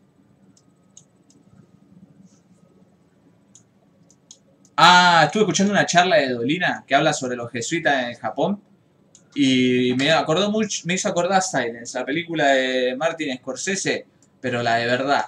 Qué peliculón, hermano. Qué peliculón Silence. Si no vieron Silence de Scorsese, véanla. Si dicen, bueno, me faltan las últimas de Scorsese, no vi ninguna, agarren de Irishman, métanle un garco en la frente, tírenla al tacho de basura y vean Silence. Qué peliculón. Y después escuchen la charla de Dolina, que está muy buena. Porque cuenta cómo los jesuitas fueron ahí en un principio y decían, estos japoneses son, son perfectos para el, para el cristianismo. Le tira un poco de sacrificio y esto y se largan a llorar, se emocionan, dice, "Era- son apostas acá, el cristianismo, ¿sabe cómo la va a pegar? Hay que, hay que, hay que seguir evangelizándolo. Mira, estuvimos acá dos meses, ya son 308 mil lo que se convirtieron. Y después los ingleses dicen, eh, pero ¿por qué los jesuitas, estos españoles van a enganchar a Japón de nuevo, esto que el otro? Eh, y empezaron a meter un montón de... Fueron los protestantes, empezaron a meter un montón de cristianismo y ahí fue cuando los japoneses dijeron, eh, el, que, el que encontramos cristianando acá le- le- lo liquidamos. Y- Igual, Y, ahí pasa lo que se ve en la película. Pues en la película uno ve, después de que ya está esa orden de, de perseguir a los, a los jesuitas y de perseguir todo tipo de simbología cristiana. sí. Pero bueno, la, la película es un peliculón. Y está muy buena, Dolina, porque te cuenta la, el- la, pre- la- o sea, la, la precuela a eso, que es que venían re bien los jesuitas, hasta que los otros, hasta que se metieron y se lo quisieron hacer de prepo. De envidiosos. Pero contaban que esto pone, pasa, no sé, 1500, una cosa así, o 1600, y que después eh, hubo un montón de japoneses que siguen siendo cristianos escondidas. Y encontraron una aldea hasta en 1800 que siguen siendo cristianos o, o- o- ocultos. Muy loco. No, bueno. Pero bueno, vean Silence, por favor. Bueno, y ahí yo la otra vez estaba leyendo que eh, con todas esas acciones de los europeos, ahí fue como cuando le introdujeron un montón de, poner lo que sería la culpa y la vergüenza típica de, de las religiones así más cristianas y un montón de, de elementos de vergüenza que ellos no tenían como en su cultura los japoneses, como que venían por otro lado. Claro. Y como que fueron esto y le dijeron, no, ¿qué están haciendo? Están semidesnudos, están pintando rollos con minas, cogiéndose pulpos, ¿qué es esto? Eh, pero sí, es muy, es muy bueno pues, o sea, contaban eso, onda. Los chinos le encajaron el budismo y lo adoptaron y se volvieron budistas y hicieron la suya, toqué el otro. Imagínate, imagínate cuando metamos el cristianismo. No funciona. Eh, Igual hay bastantes católicos en Japón. No sé si la mayoría, pero hay como un No sé. porcentaje. no sé cómo estarán. Dibujaban hentai en el siglo 16. Sí. Remil dibujaban hentai. Eh, el otro día estaba viendo esto. Lo, lo baja que está la religión en Argentina. ¿Sí? Eh, ¿Dónde está? Ah, esto. Catholic. Ah, las religiones. Te ponían ese. Eh, no, por ejemplo, ve esto, la in- el nivel de intensidad, de la importancia le da la gente a la, a la religión, digamos, en el país. Claro. Y obviamente están todos los países, está África y todo el Medio Oriente repintado. Eh, y después está Argentina acá, re atea, y Brasil re duro. este hijo de puta. eh. No data, dice lo gris. Y todos los comunistas esto, ¿qué quieren los chinos? Las guyanesas no tienen ni gente, ¿quién, van a, quién va a ser religioso si no hay gente? Eh, Estados Unidos no es tan religioso. Least religious. y a nivel de, de Argentina, que haya tantos fanáticos no quiere decir que la mayoría sean religiosos. Pero a los yankees sí le importa. Y bueno, y acá también importa la religión. Sí, pero a mí me parece que los de ellos están mucho más embedidos en el tema vos te parece. Eh, eh, ¿Cómo dijiste? ¿Que no te parece que está como más embedido con ciertas cosas de la política, la religión allá, más que acá? No. No, ¿No? no. Bueno, Para empezar, este país que se hace, llamar laico, si la iglesia te quiere hacer un golpe de Estado, te lo hace. Mentira, hoy día ya no, pero ya lo ha hecho en el pasado. ah, sí. Y encima, Bueno, pero eso fue a nivel mundial. lo- los, los yanquis tienen aborto. Sí. Y nosotros no, ¿por qué? Porque estamos llenos de religiosos. Sí, bueno, tenían el aborto hasta que llegó Trump, que es mucho más... Llegó Trump y en un solo estado lo revirtieron. Pero nosotros tenemos a Alberto Fernández. ¿Te parece poco? Aborto Fernández. Sí, me parece poco. Igual sí. lo van a hacer, güey. Igual sí, eh, es una gran deuda eso, acá. Eh, pero bueno, mira los chinos. Aquí dicen que religión, me están tirando un sopapo en la cabeza. Eh, y mira, los japoneses están como nosotros, así que mucho no tendrán. Bueno, Aunque es verdad que allá todos los remil intelectuales igual son creyentes.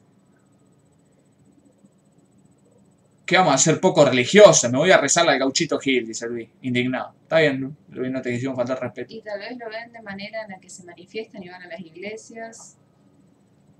El gauchito, San la Muerte, Gilda y la difunta Correa. Pampa, mate y truco, Karen querida. Nosotros lo teníamos a Dios Punk, es cierto. Ahí murió la religión. Cuando se suicidó el Dios Punk, murió la religión en Rosario. Igual no son más... O aumentó. Estados Unidos re poco pintados y son católicos. No son católicos. No son tipo evangelistas y toda esa rama. Tienen de todo, lo formado eso. Dios. Oshi, el director de Ghost in the Shell, es cristiano. Sí, hay eh, cristianos allá. Pero no sé qué tantos. Igual, sí, no sé qué tanta pelota le dan a los japoneses a, a la religión. Porque todas las otras cosas me parece que ya quedaron como... Mira los árabes. Mira los árabes. Dios mío. Bueno. Eh, en, defi- en definitiva, vean Silence. Qué película. Eh, después vi Los Cronocrímenes. Los Cronocrímenes. Película. Nombre de una novela. Sí.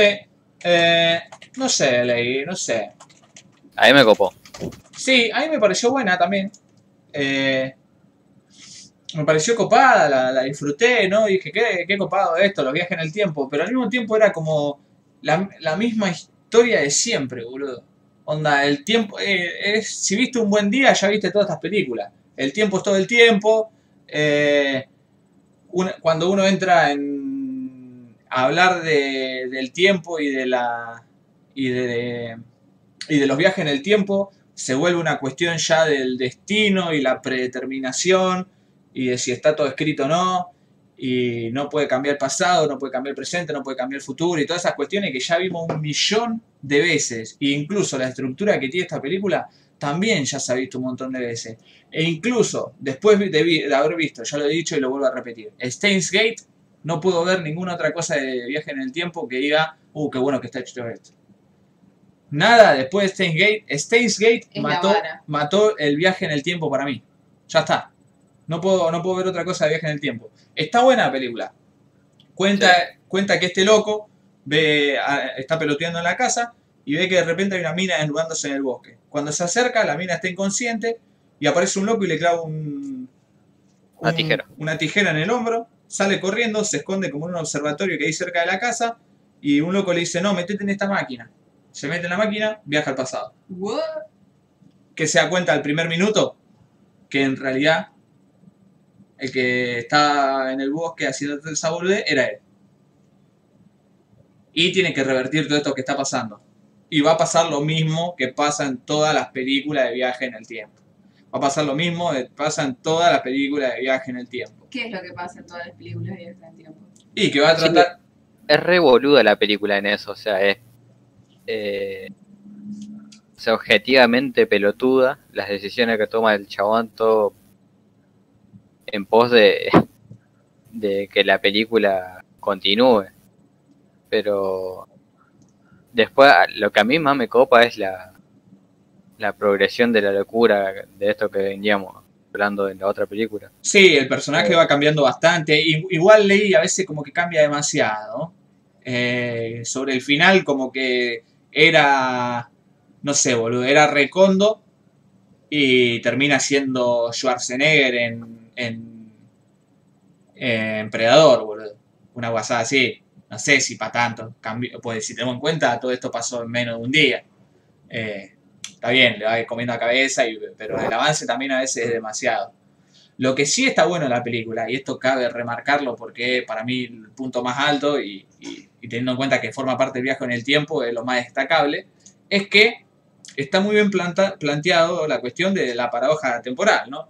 De decir, bueno, si fui yo el que generó esto, en algún momento entré en la máquina del tiempo, digamos, en algún momento pasó eso, pero yo ya no lo sé porque supuestamente eso que me hizo entrar en la máquina del tiempo eh, era yo mismo luego de haber entrado en la máquina del tiempo.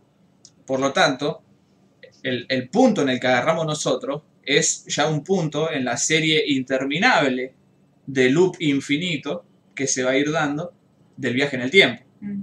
O sea, cuando nosotros lo vemos al loco, él ya entró en la máquina del tiempo porque por eso está pasando la situación. Y lo vamos a ver entrar en la máquina del tiempo y vamos a ver que avanza un par de loops hasta ahí. Hasta que al final uno, eh, lo que la idea del loco es romper ese loop, salir de la intervención en su propia, digamos, en su propia historia para no hacer cagada y así no tener que volver, digamos, a viajar en el tiempo a arreglarlo.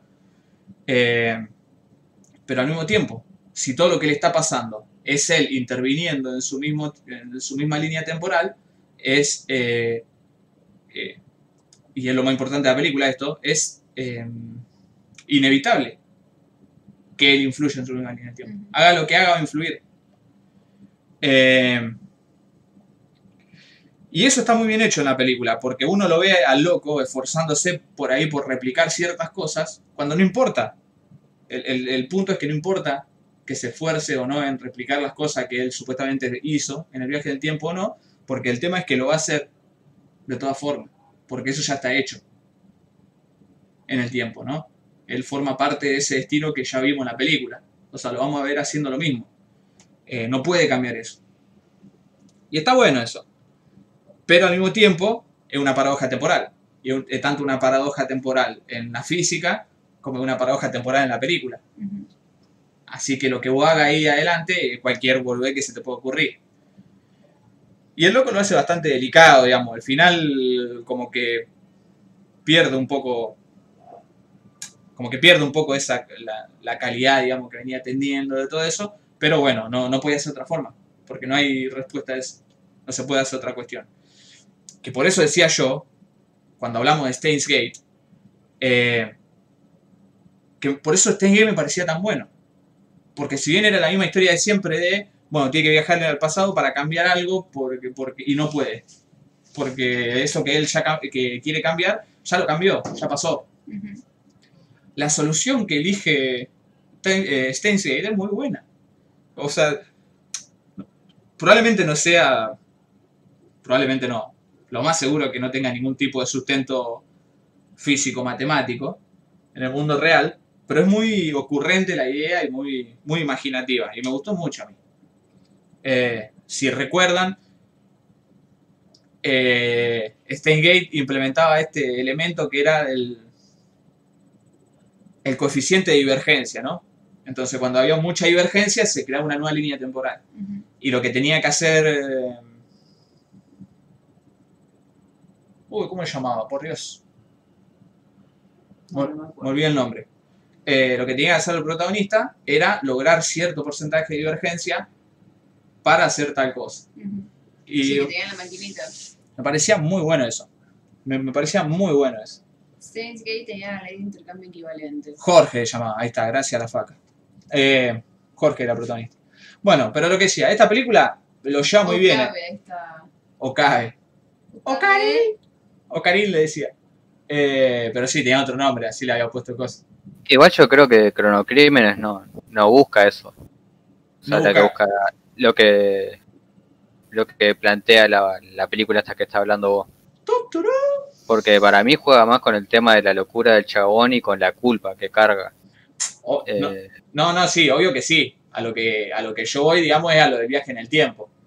Eh, lo, lo de este loco va más por la cuestión. eh, eventualmente se convierte también en el cliché de viaje en el tiempo de querer, as- de querer deshacer algo ¿no? que hizo. Que es lo que vos decís, esta idea de la culpa ¿no? y de la locura que se va comiendo. Pero es más sobre el final. Como que al principio trata más de. Al principio es literalmente el capítulo de Los Simpsons de. de si viajas en el tiempo no toques nada. ¿Viste? Ay, que Homero se cansa Por- y va rompiendo todo. Sí, viste, leí que el loco le dice, bueno, mira, quédate acá quieto, no interfiera en nada y no va a pasar nada, porque el loop se va a terminar, digamos, o vas a seguir con tu línea temporal y el loco, y, y vos, tu yo del pasado, digamos, o tu yo de la, de la línea temporal previa o lo que sea, va a pasar por este mismo loop y va a seguir como vos vas a seguir. Eh, y, y es lo mismo que le dice el, eh, lo que dice el abuelo a Homero, boludo. Si viajas en el tiempo no toques nada. Y bueno, Homero se cae en un pescado y así pasa. Eh, ¿Qué era ese meme? A ver. Lo mandaron a la logia recién. pero el tema es que el tipo, o sea, hace todo lo contrario. Porque ya no confía en, en el chabón desde un principio, porque- le dice, vos me hiciste entrar a esta máquina de mierda. Y mira cómo terminó todo. Claro, Aparte, cuando el chabón está re con esto de la culpa y lo quiere cambiar porque, o sea, lo- yo me mandé la cagada, yo la tengo que arreglar. Soy yo el que aparece ahí, yo soy el único que puede revertir esto. Eh, y a la vez el factor tiempo, o sea, de, de esto de que eh, no tengo tiempo, tengo que hacer eh, lo primero que se me ocurra y eso es un- una cagada porque o el tiempo eh, lo, está corriendo eh, en toda la película y no, no le da el, tiempo para, para pensar al- algo copado o algo que dé una, una mejor solución. claro. Y bueno, y esto que vos decís es lo que da el pie a lo que yo decía de, de que no importa que haga loco, ¿no? Porque toda esta historia que estamos viendo está pasando porque ella entró en la máquina, o sea, no, no puede cambiar las cosas porque ya están cambiadas, digamos. Y, y eso también está bueno en la película, porque hay una dificultad cinematográfica al momento de poner, digamos, en la pantalla esta, esta idea. Eh, y, y la película lo hace muy bien, porque nosotros estamos viendo el escenario final, digamos, ya completamente alterado por todas las decisiones que el, el loco tomó y todas las veces que haya decidido entrar en la máquina, pero tranquilamente, en una iteración anterior de la situación, podría haber sido eh, menos compleja o podría haber tenido acciones que todavía no estaban a ese nivel. El tema es que la película va mutando, al mismo tiempo que la historia del loco va mutando, cada vez que hace alguna cagada en, la, en, en- en- en el tiempo que no tiene que hacer. Y está bueno eso, porque es lo mismo que pasaría en la vida real, digamos, uno no se daría cuenta.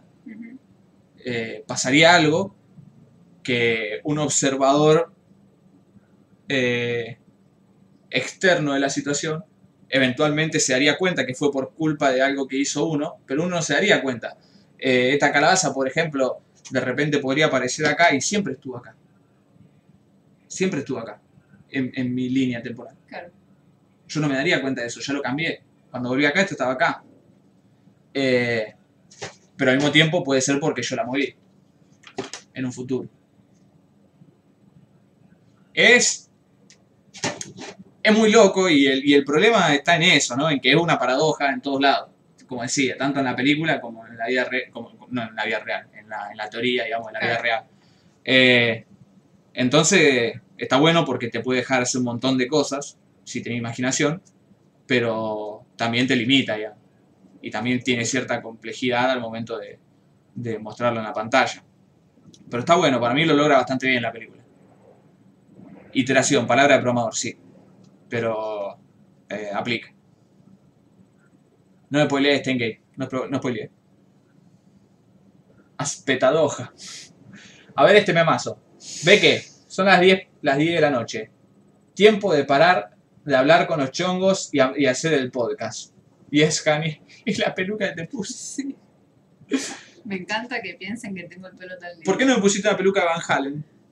No, me parecía raro que no me haya shameado de ninguna forma. ¿Shameado? Sí. ¿Por qué? Como está shameando. No, pues te queda re lindo. No, no le quieres arreglar ahora. Te queda lindo, pero es un peinado de la época de Van Halen. Y porque es un mullet, es de esa época. El mullet. Eh, parezco en este meme Trent Reznor. ¿O no? Trent Reznor. Pelo largo. Long hair. Ay, long hair. Es Trent Reznor. El otro día murió el guitarrista. Van Halen. ¿El guitarrista de Van Halen? Sí. En paz descanse. I heard Puede myself ser. today Uy, a ver, baja, baja, baja. to see if I still feel Ahí, I focus on the pain. te voy a comprar unos guantes. The ah, mirá el beboteo galáctico. Ahí. The only thing that's real. Con tu camiseta negra. Ahora me falta nomás alquilar la, la- la casa donde mataron a Sharon Tate y hacer pelotudes ahí adentro. Ay, no. Eh, qué fantasma, pobre tren. Igual hay algunos, los primeros discos de cosas me gustan. ¿No es medio como una falta de- terrible de respeto eso? Si sos edgy, ¿no? Y pero llega un punto en el que vos decís, bueno, sí, puedo ser edgy for the lols, ah, pero tampoco hay que ser un forro. Ser edgy ya es una falta de respeto. Y si Sí, Sharon Tate, Ley tiene razón. Sharon Tate está muerta, los hippies están muertos, la contracultura hippiana está Sí, muerta, pero no tiene nada que ver. Polanski es un violador exiliado. Ah, sí. ¿Quién se va a quejar? Y la familia. ¿De Sharon Tate? Y sí, Está muerta. Y no, La mataron. no, la hermana, Ah, está, cierto que está- la hermana está viva. Es más, se quejó de la película de mierda esa que hicieron. Es como La de que- Hilaridad. Sí, qué falta de respeto a esa película, por Dios. Hicieron una, ese mismo productor hizo una película de el asesinato de Coso, de O.J. Simpson, a Ajá. la mujer. Esa foto es repensando un pensamiento. ¿Cuál? Pensando un pensamiento. ¿Qué forma? Eh, Es Owen Wilson con el pelo teñido. pero igual no me acuerdo qué disco produjeron en la, en la casa de Sharon Tate. Era uno de los buenos. Así que capaz que. Claro, el tema es eso, alquilarlo como, uy, vamos a ir a esta casa en la que mataron a alguien y... O sea, no solo a Sharon Tate, sino a los amigos también. Y vamos a hacer como un disco oscuro. Bueno, ¿El ley está hablando? no encuentro la foto de Pensando un pensamiento. ¿Esa? Esta es la del beboteo.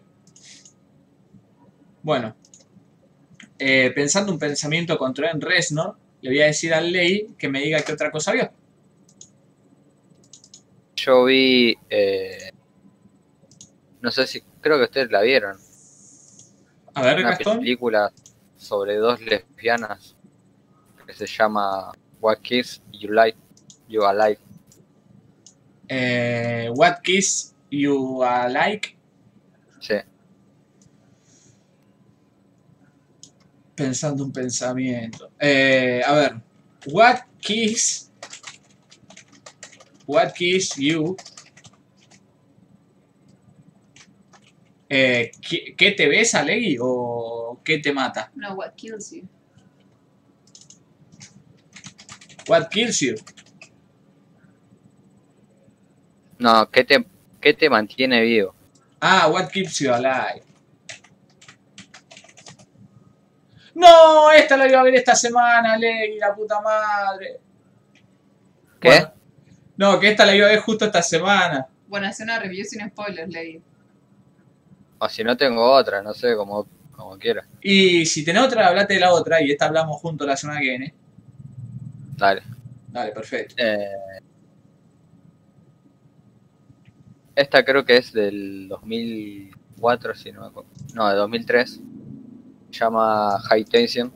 Uf, Una película eh, francesa, me parece. sí, sí. Eh, me copó bastante esta película. O sea, si bien tiene, tiene muchos problemas, en- o sea, cuando vos terminás de ver la película, te pones a analizar eh, hechos eh, para encontrarle una, una lógica a ese final. Eh, y hay muchos huecos ahí eh, argumentales. Ajá. Eh, pero teniendo en cuenta de que esta película va de eh, del bardo psicológico, eh, por ahí un- uno no, no se detiene tanto a pegarle a eso. Ajá. No sé si por un tema de que de que a uno por, por ahí o mayoría eh, no, no le interesa tanto el eh, sobreanalizar el tema de el tema de la psicología y, y cómo funciona una persona con eh, o ya iba a tirar un spoiler, un spoiler pero no. Ojo, no spoileé, ¿eh? Eh, como decía, bueno, un- uno se pone a buscar un poco esto de la lógica, a ver, co- a ver cómo, cómo, cómo llegamos a este punto. ¿Cómo Ajá. es posible que, que- que la película haya llegado a esto? Eh, y, por, ¿Y por qué esa, esa resolución llega tan tarde? Eh, no para nosotros, eh, sino para los involucrados en, en, o sea, en la, la película. Ajá.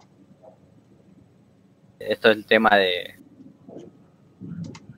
lo diegético y lo extradiegético Ajá. que tiene.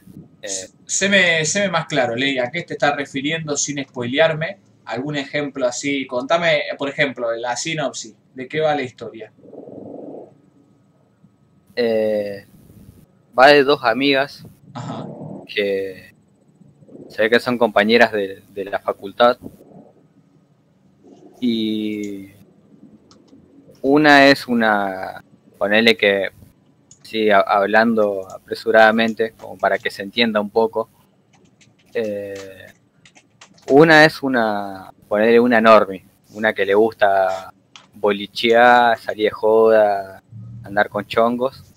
Ajá. Y la, y la otra es un poco más outsider, que todo el mundo le cae mal, que no, no le interesa para nada hacer nuevas amistades o, o sea, o a- o hablar con gente desconocida. Ajá. Y a la, ot- la otra todo lo contrario. Eh, pero resulta que se llevan muy bien. Y esta la, la, la bolichera la invita a, a la otra a la casa. Y resulta que la bolichera vive en un, en un re campo. Ajá. y van y un poco ahí como que empieza toda la película. Se empieza a des- desarrollar de- ya desde el vamos.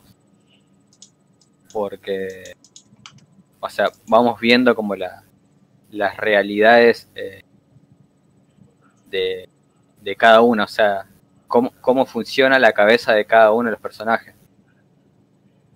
Porque ni bien empieza, eh, el diálogo entre estas dos amigas. Una como que le tira ahí una, un sueño que tiene. Y ahí ya como que la película eh, arranca. Y, ese, y ese principio, ese, ese principio de diálogo eh, es como que el que te explica por ahí toda la película al final. Eh, resulta que llegan a la, a la casa y, y bueno, pasa la- lo que tiene que pasar. O Ajá. sea, este tema de un poco de, El elemento rupturista que da comienzo a la película de género. claro, que es un, un slasher, Ajá. Ajá. que es que llegan al, al pueblo este y, y pasa algo terrible. O sea, eh, la amiga le presenta a los, a los padres, qué sé yo, todo re, re buena onda, están ahí en un, en un campito así como re alejado de todo. Y resulta que, que nos, damos, nos vamos dando cuenta la, un poco las intenciones que tiene cada uno de estos, de, de estos dos personajes en, en esta relación de amistad. A qué aspira cada uno. Claro. Y pasa que eh, en la casa esta cae un cae un desconocido y entra a masacrar a todos. Y Corta. claro, ahí como que se, se arma todo el bardo. Y al estar eh, la, la piba esta, la ponerle, no sé cómo decirlo, la, la que está de visita, eh, es como la, la única que tiene posibilidades de, de salir como ilesa o, o pedir ayuda o algo. Porque es la que está más alejada eh, en tiempo y espacio de- del, del asesino. Claro. Pero a, la, a- pero a la vez es la que está más limitada. Porque una, no conoce el lugar, otra no sabe dónde está el asesino, eh, no sabe cómo funciona tampoco la casa. O sea, porque ponele, yo- yo estoy en mi casa y, y sé eh, qué, ele- qué elementos o qué, o qué cosas me puedo cruzar eh, mientras quiero escapar. Claro. Pero esta, esta piba no sabe, no sabe ni siquiera cómo funciona la casa. Eh, y, a la, y a la vez, si supiera, tam- eh, tampoco eso sería una ventaja. Porque, o sea, vos te escapás, pero ¿qué haces? Lo único, lo único que te queda es correr, Claro. pero aún así seguís estando en peligro. Porque ¿a dónde corres? ¿A dónde, a dónde pedís ayuda? Como bien enseñó Jeepers Creeper. Claro. Y, es, y eso se vuelve un, un garronazo. Eh, pero bueno, no, no sé qué, no sé qué más contar de la, de la película. no, no, está bien, está bien. Siento que voy a caer en un spoiler. porque- sí, sí, sí, sí, sí, está bien. Comprendimos ya la historia. pero, pero bueno, el, el elemento de terror es ese, o sea, todo el tiempo. Claro. Un thriller, con todas las letras. Sí. Esto del tema del, del desconocimiento de campo y, y, y también jugar con esto de, de no, no saber cómo ayudar. Porque, o sea, ella ponele que cuando quiere ayudar a, a uno de los personajes, eh, la otra persona... eh, o sea, vos no sabés cómo, cómo va a reaccionar la otra persona ante la misma situación que vos estás viviendo. Y más cuando es una situación de peligro. Claro. Y de peligro real y turbio. Eh, por más que sepas o por más que no sepas, eh, es también un garrón, porque ponele, vos podés eh, reaccionar de una manera muy calma y muy eh, muy activa para la situación, o sea, ser funcional a la situación, y la otra persona puede ser completamente diferente, y esto es lo que pasa en la película una es funcional y la otra no. Pero no sabemos por qué. Claro. Comprendo. Y eso, eso también es el garrón y el la cosa que vos tenés que descifrar mientras vas viendo la película. Hay gatiño encerradiño. Sí, Está bien. Yo me acuerdo, leí, que esta película la vi cuando era cuando yo era bebé. Eh, yo tengo una tía que es fanática de las películas de terror, ¿no? Pero Sí. fuerte. Y los fines de semana había veces que íbamos, pues, uno de mis primos de, de más o menos mi edad, eh, es el hijo de esta tía, y, y había fines de semana que íbamos ahí y nos veíamos un par de películas de terror. Y me acuerdo este lo vimos con mi tía, mi primo y mi prima, eh, y vimos alta tensión y seguida esta película vimos La Libélula, que... ni Malísima. ¿Eh? Malísima. ¿Vos la viste? Sí. Ni me acuerdo cómo es, Libélula. sí yo esta, esta película también estuve a punto de verla. eh, porque la habían alquilado mis tíos también cuando. En esa época, viste, del, del DVD. Ajá. eh, pero no, no llegué, no llegué a verla porque me fui, me fui antes. Esta vimos y tiene un 25 en Metascore. Yo no las tengo marcadas porque las vi hace mucho tiempo y no, no marqué las que vi hace mucho. Me acuerdo que ese, ese día habíamos metido también maratón de terror. Y vimos después también La habitación del niño. Eh, que mi prima justo había tenido el bebé y era todo muy loco. Eh, ¿Cuál es esto? No me acuerdo. La habitación del niño de Alex de la iglesia. Y también hay cosa loca y un bebé. Cosa que para una madre primeriza recién bebiada no es. Heavy, heavy. Pero bueno, entonces alta tensión, la recomendás, Ley. Sí, sí, está muy buena. Haute tensión. Es, es un clásico ya, ¿no? Es bastante conocida. Yo ese día que estaba, estaba por ver esta película, clavamos en- también así una maratón de terror. Recuerdo que vimos Van Helsing, 13 Fantasmas y Turbo Murder. Ya. Íbamos a ver esta y pero yo, yo me fui. La, bien. re- la- la recuerdo porque me acuerdo el, el póster de, de la película. Yo te recuerdo. Me parecía medio raro, yo pensé que iba de... Cuando lo vi pensé que iba de... Sí, medio como el juego del terror. El juego del terror, ¿cómo se llama esta? La del... ¿El juego del miedo? de- No, no, juego del miedo, sí, esa. Pensé que iba por So- ahí y nada que ver. Claro. Eh, acá la faca dice, Alta Tensión no es una remake. Y vos sabés que me parece que sí. Eh, no s- Alta tensión como los vinilos. eh, ¿Por qué? Los vinilos de alta tensión. ¿Alta Tensión o Alta Fidelidad? Alta tensión, dice. Búscate. Bueno, tranquilo, tranquilo. Eh, yo no sé si la faca acá se está, está teniendo la misma confusión que yo. High anxiety. Eh,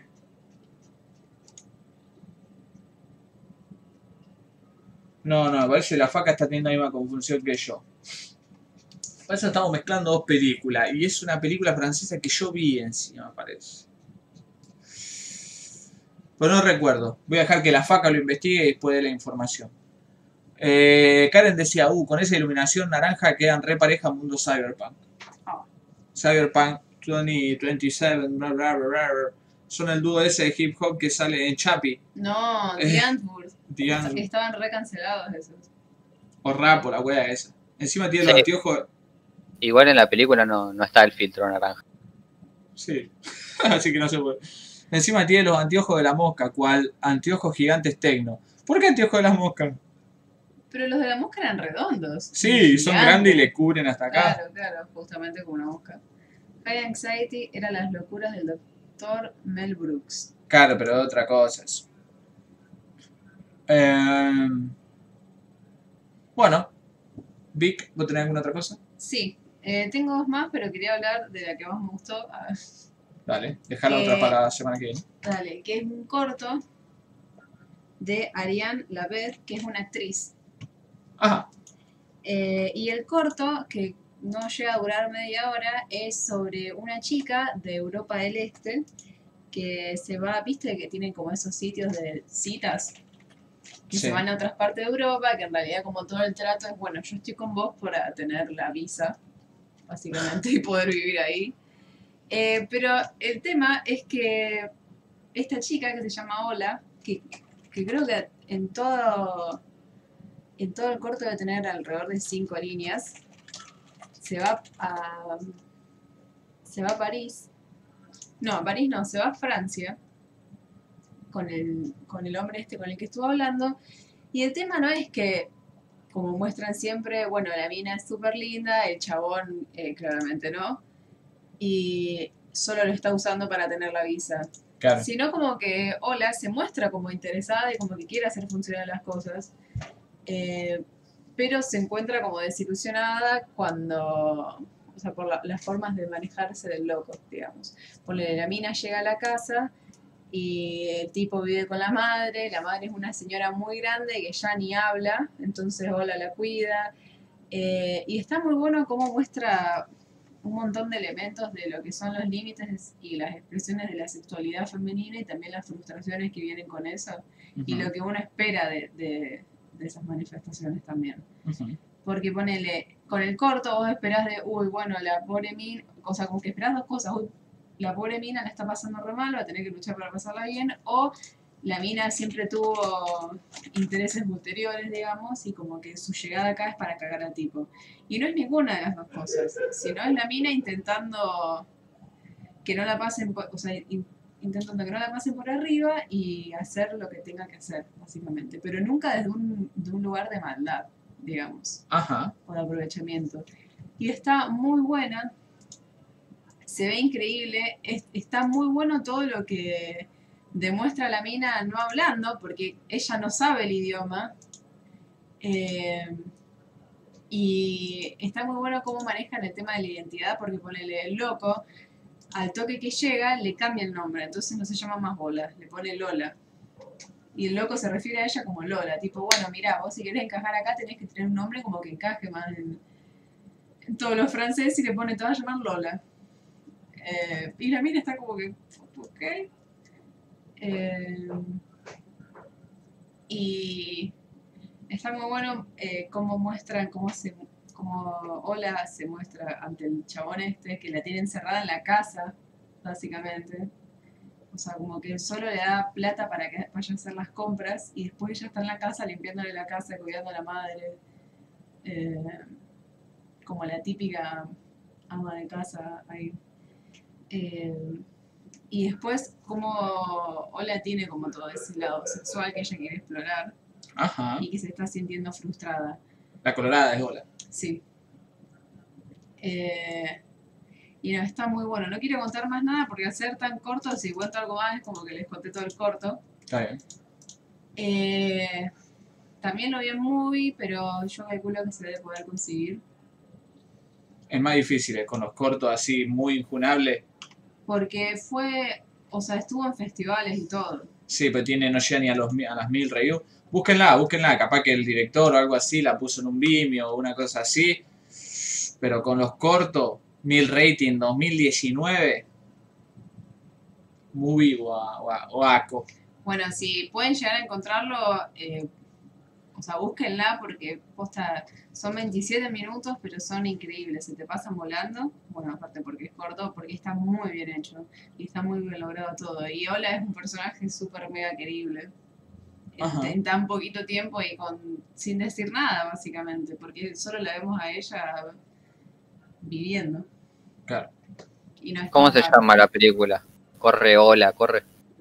Ah, Corre, hola, corre. Mira, una colorada también encima. Sí, por eso. Ya está. Y el Eh, otro le puso Lola. ¿Esta qué hace en la película? Esa es la directora. ¿Esta es la directora? Claro, te dije, es, es una actriz. Sí, pero no me dijiste que era. Te dije el nombre. Sí, pero no importa el Sí, nombre. pero no me escuchaste. No, el nombre no importa porque soy un machirulo y no conozco su nombre. Lo que sí conozco es que es la mujer de Yorgos Lantimos. Sí. Eh, protagonista de peliculonazos como la, la adaptación de Assassin's Creed a la película con Michael Fassbender. ¡Qué peliculón, por Dios! Eh, Me parece que este es su debut como directora. a ver, veamos. Si no estoy equivocada. Y si este, o sea, es el debut, es como que. Terrible. Aparte, ella es tan adorable. Es linda, es linda. Eh, la mujer de Yorgos Lantimos empezó a dirigir, a ver. Pará, y no tiene nada raro, no se cogen nada. No hay una cojeción ahí media extraña, no matan ningún gato, no revelan un perro, no hay alguna escena que estén todos callados y uno se la cabeza contra pared, nada así. Eh, no, tiene escenas que son como. oh, pero. Hay, hay una que. Hay una escena de sexo media. mm, Pero no, nada muy extraño, ni que no se haya visto en otras películas. Y para mí la escena que está muy bien hecha es cuando ellos dos están bañando a la madre Ajá. y tiene como los sonidos puestos al palo tipo ASMR y como un primer plano de las manos de los dos casi uniéndose, bañando a la madre. Eh, ¿Qué puntaje le puso a Assassin's Creed? Eh, muy fuerte. Muy fuerte. Metas con un 36. Eh, what the fuck? Who the fuck was that? Ah, pensé que era el de Creep. Eh, a ver. Director, un crédito. Hola, mira. Entonces, la Vicky recomienda, búsquenla en Movie, la debut como directora de Ariana Lavet esposa del amigo de la casa Yorgos Lántimos, su corto Hola, del 2019. Eh, bueno, gentes, ¿les parece que vayamos cerrando acá? Ya hemos hablado muchas cosas el día de hoy. Eh, The Road Games, American Gothic, de The Crazies original y el remake, Knife Heart, Silence, Apreciación, a Silent, Cronocrímenes, Alta Tensión y Hola. Estuvimos aceitadísimos hoy. Sí. Yo hay algo que no, no. No sé si no presté atención o si no lo explicaste. Eh, el tema de. de que la mina, o sea, eh, quería la visa. Y, y estaba con el chabón por eso. No, Eh, no, El chabón lo sabía esto. no, es que no, eso no juega un rol en, en la historia en sí, pero es como lo más común de las minas que vienen de Europa del Este y se conocen en, en internet por todas esas cosas. O sea, como que se quieren ir a vivir al país y lo más fácil es irse a vivir tipo en pareja porque así puedes conseguir la residencia y todo eso. Pero es, eso charla como que no, no está en el corto.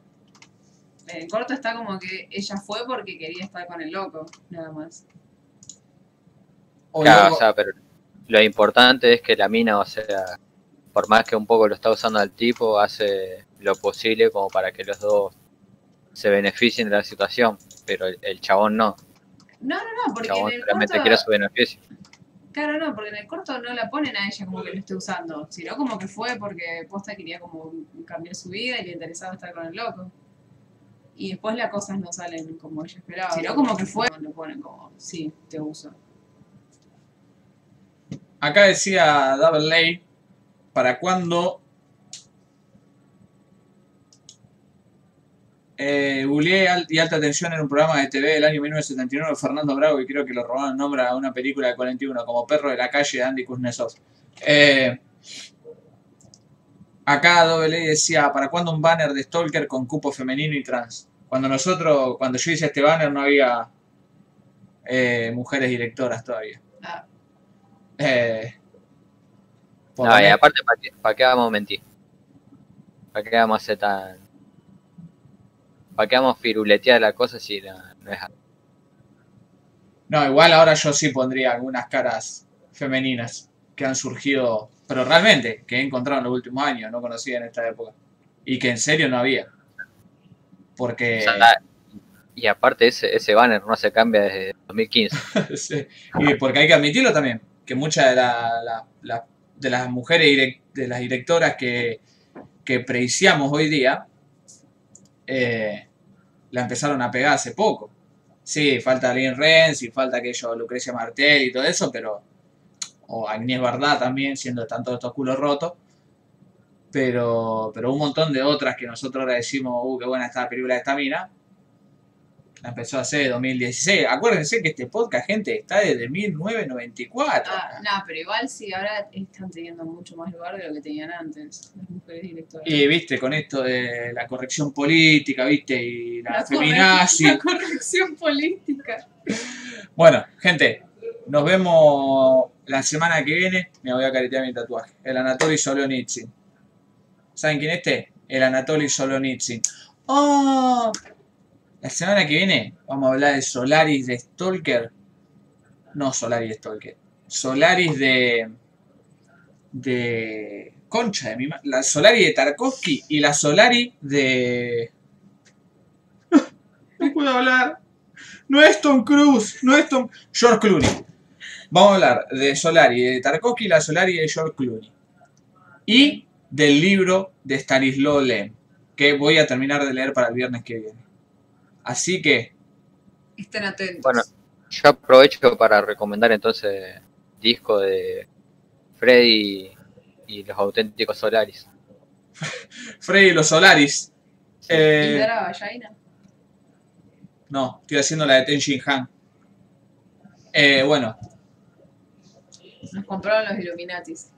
gente, nos vemos la semana que viene. Como siempre, Tom Cruise igual a George Clooney. No sé por qué se me mezclaron, boludo. No me salía el otro. Eh, Cillian Murphy no estaba en Solaris.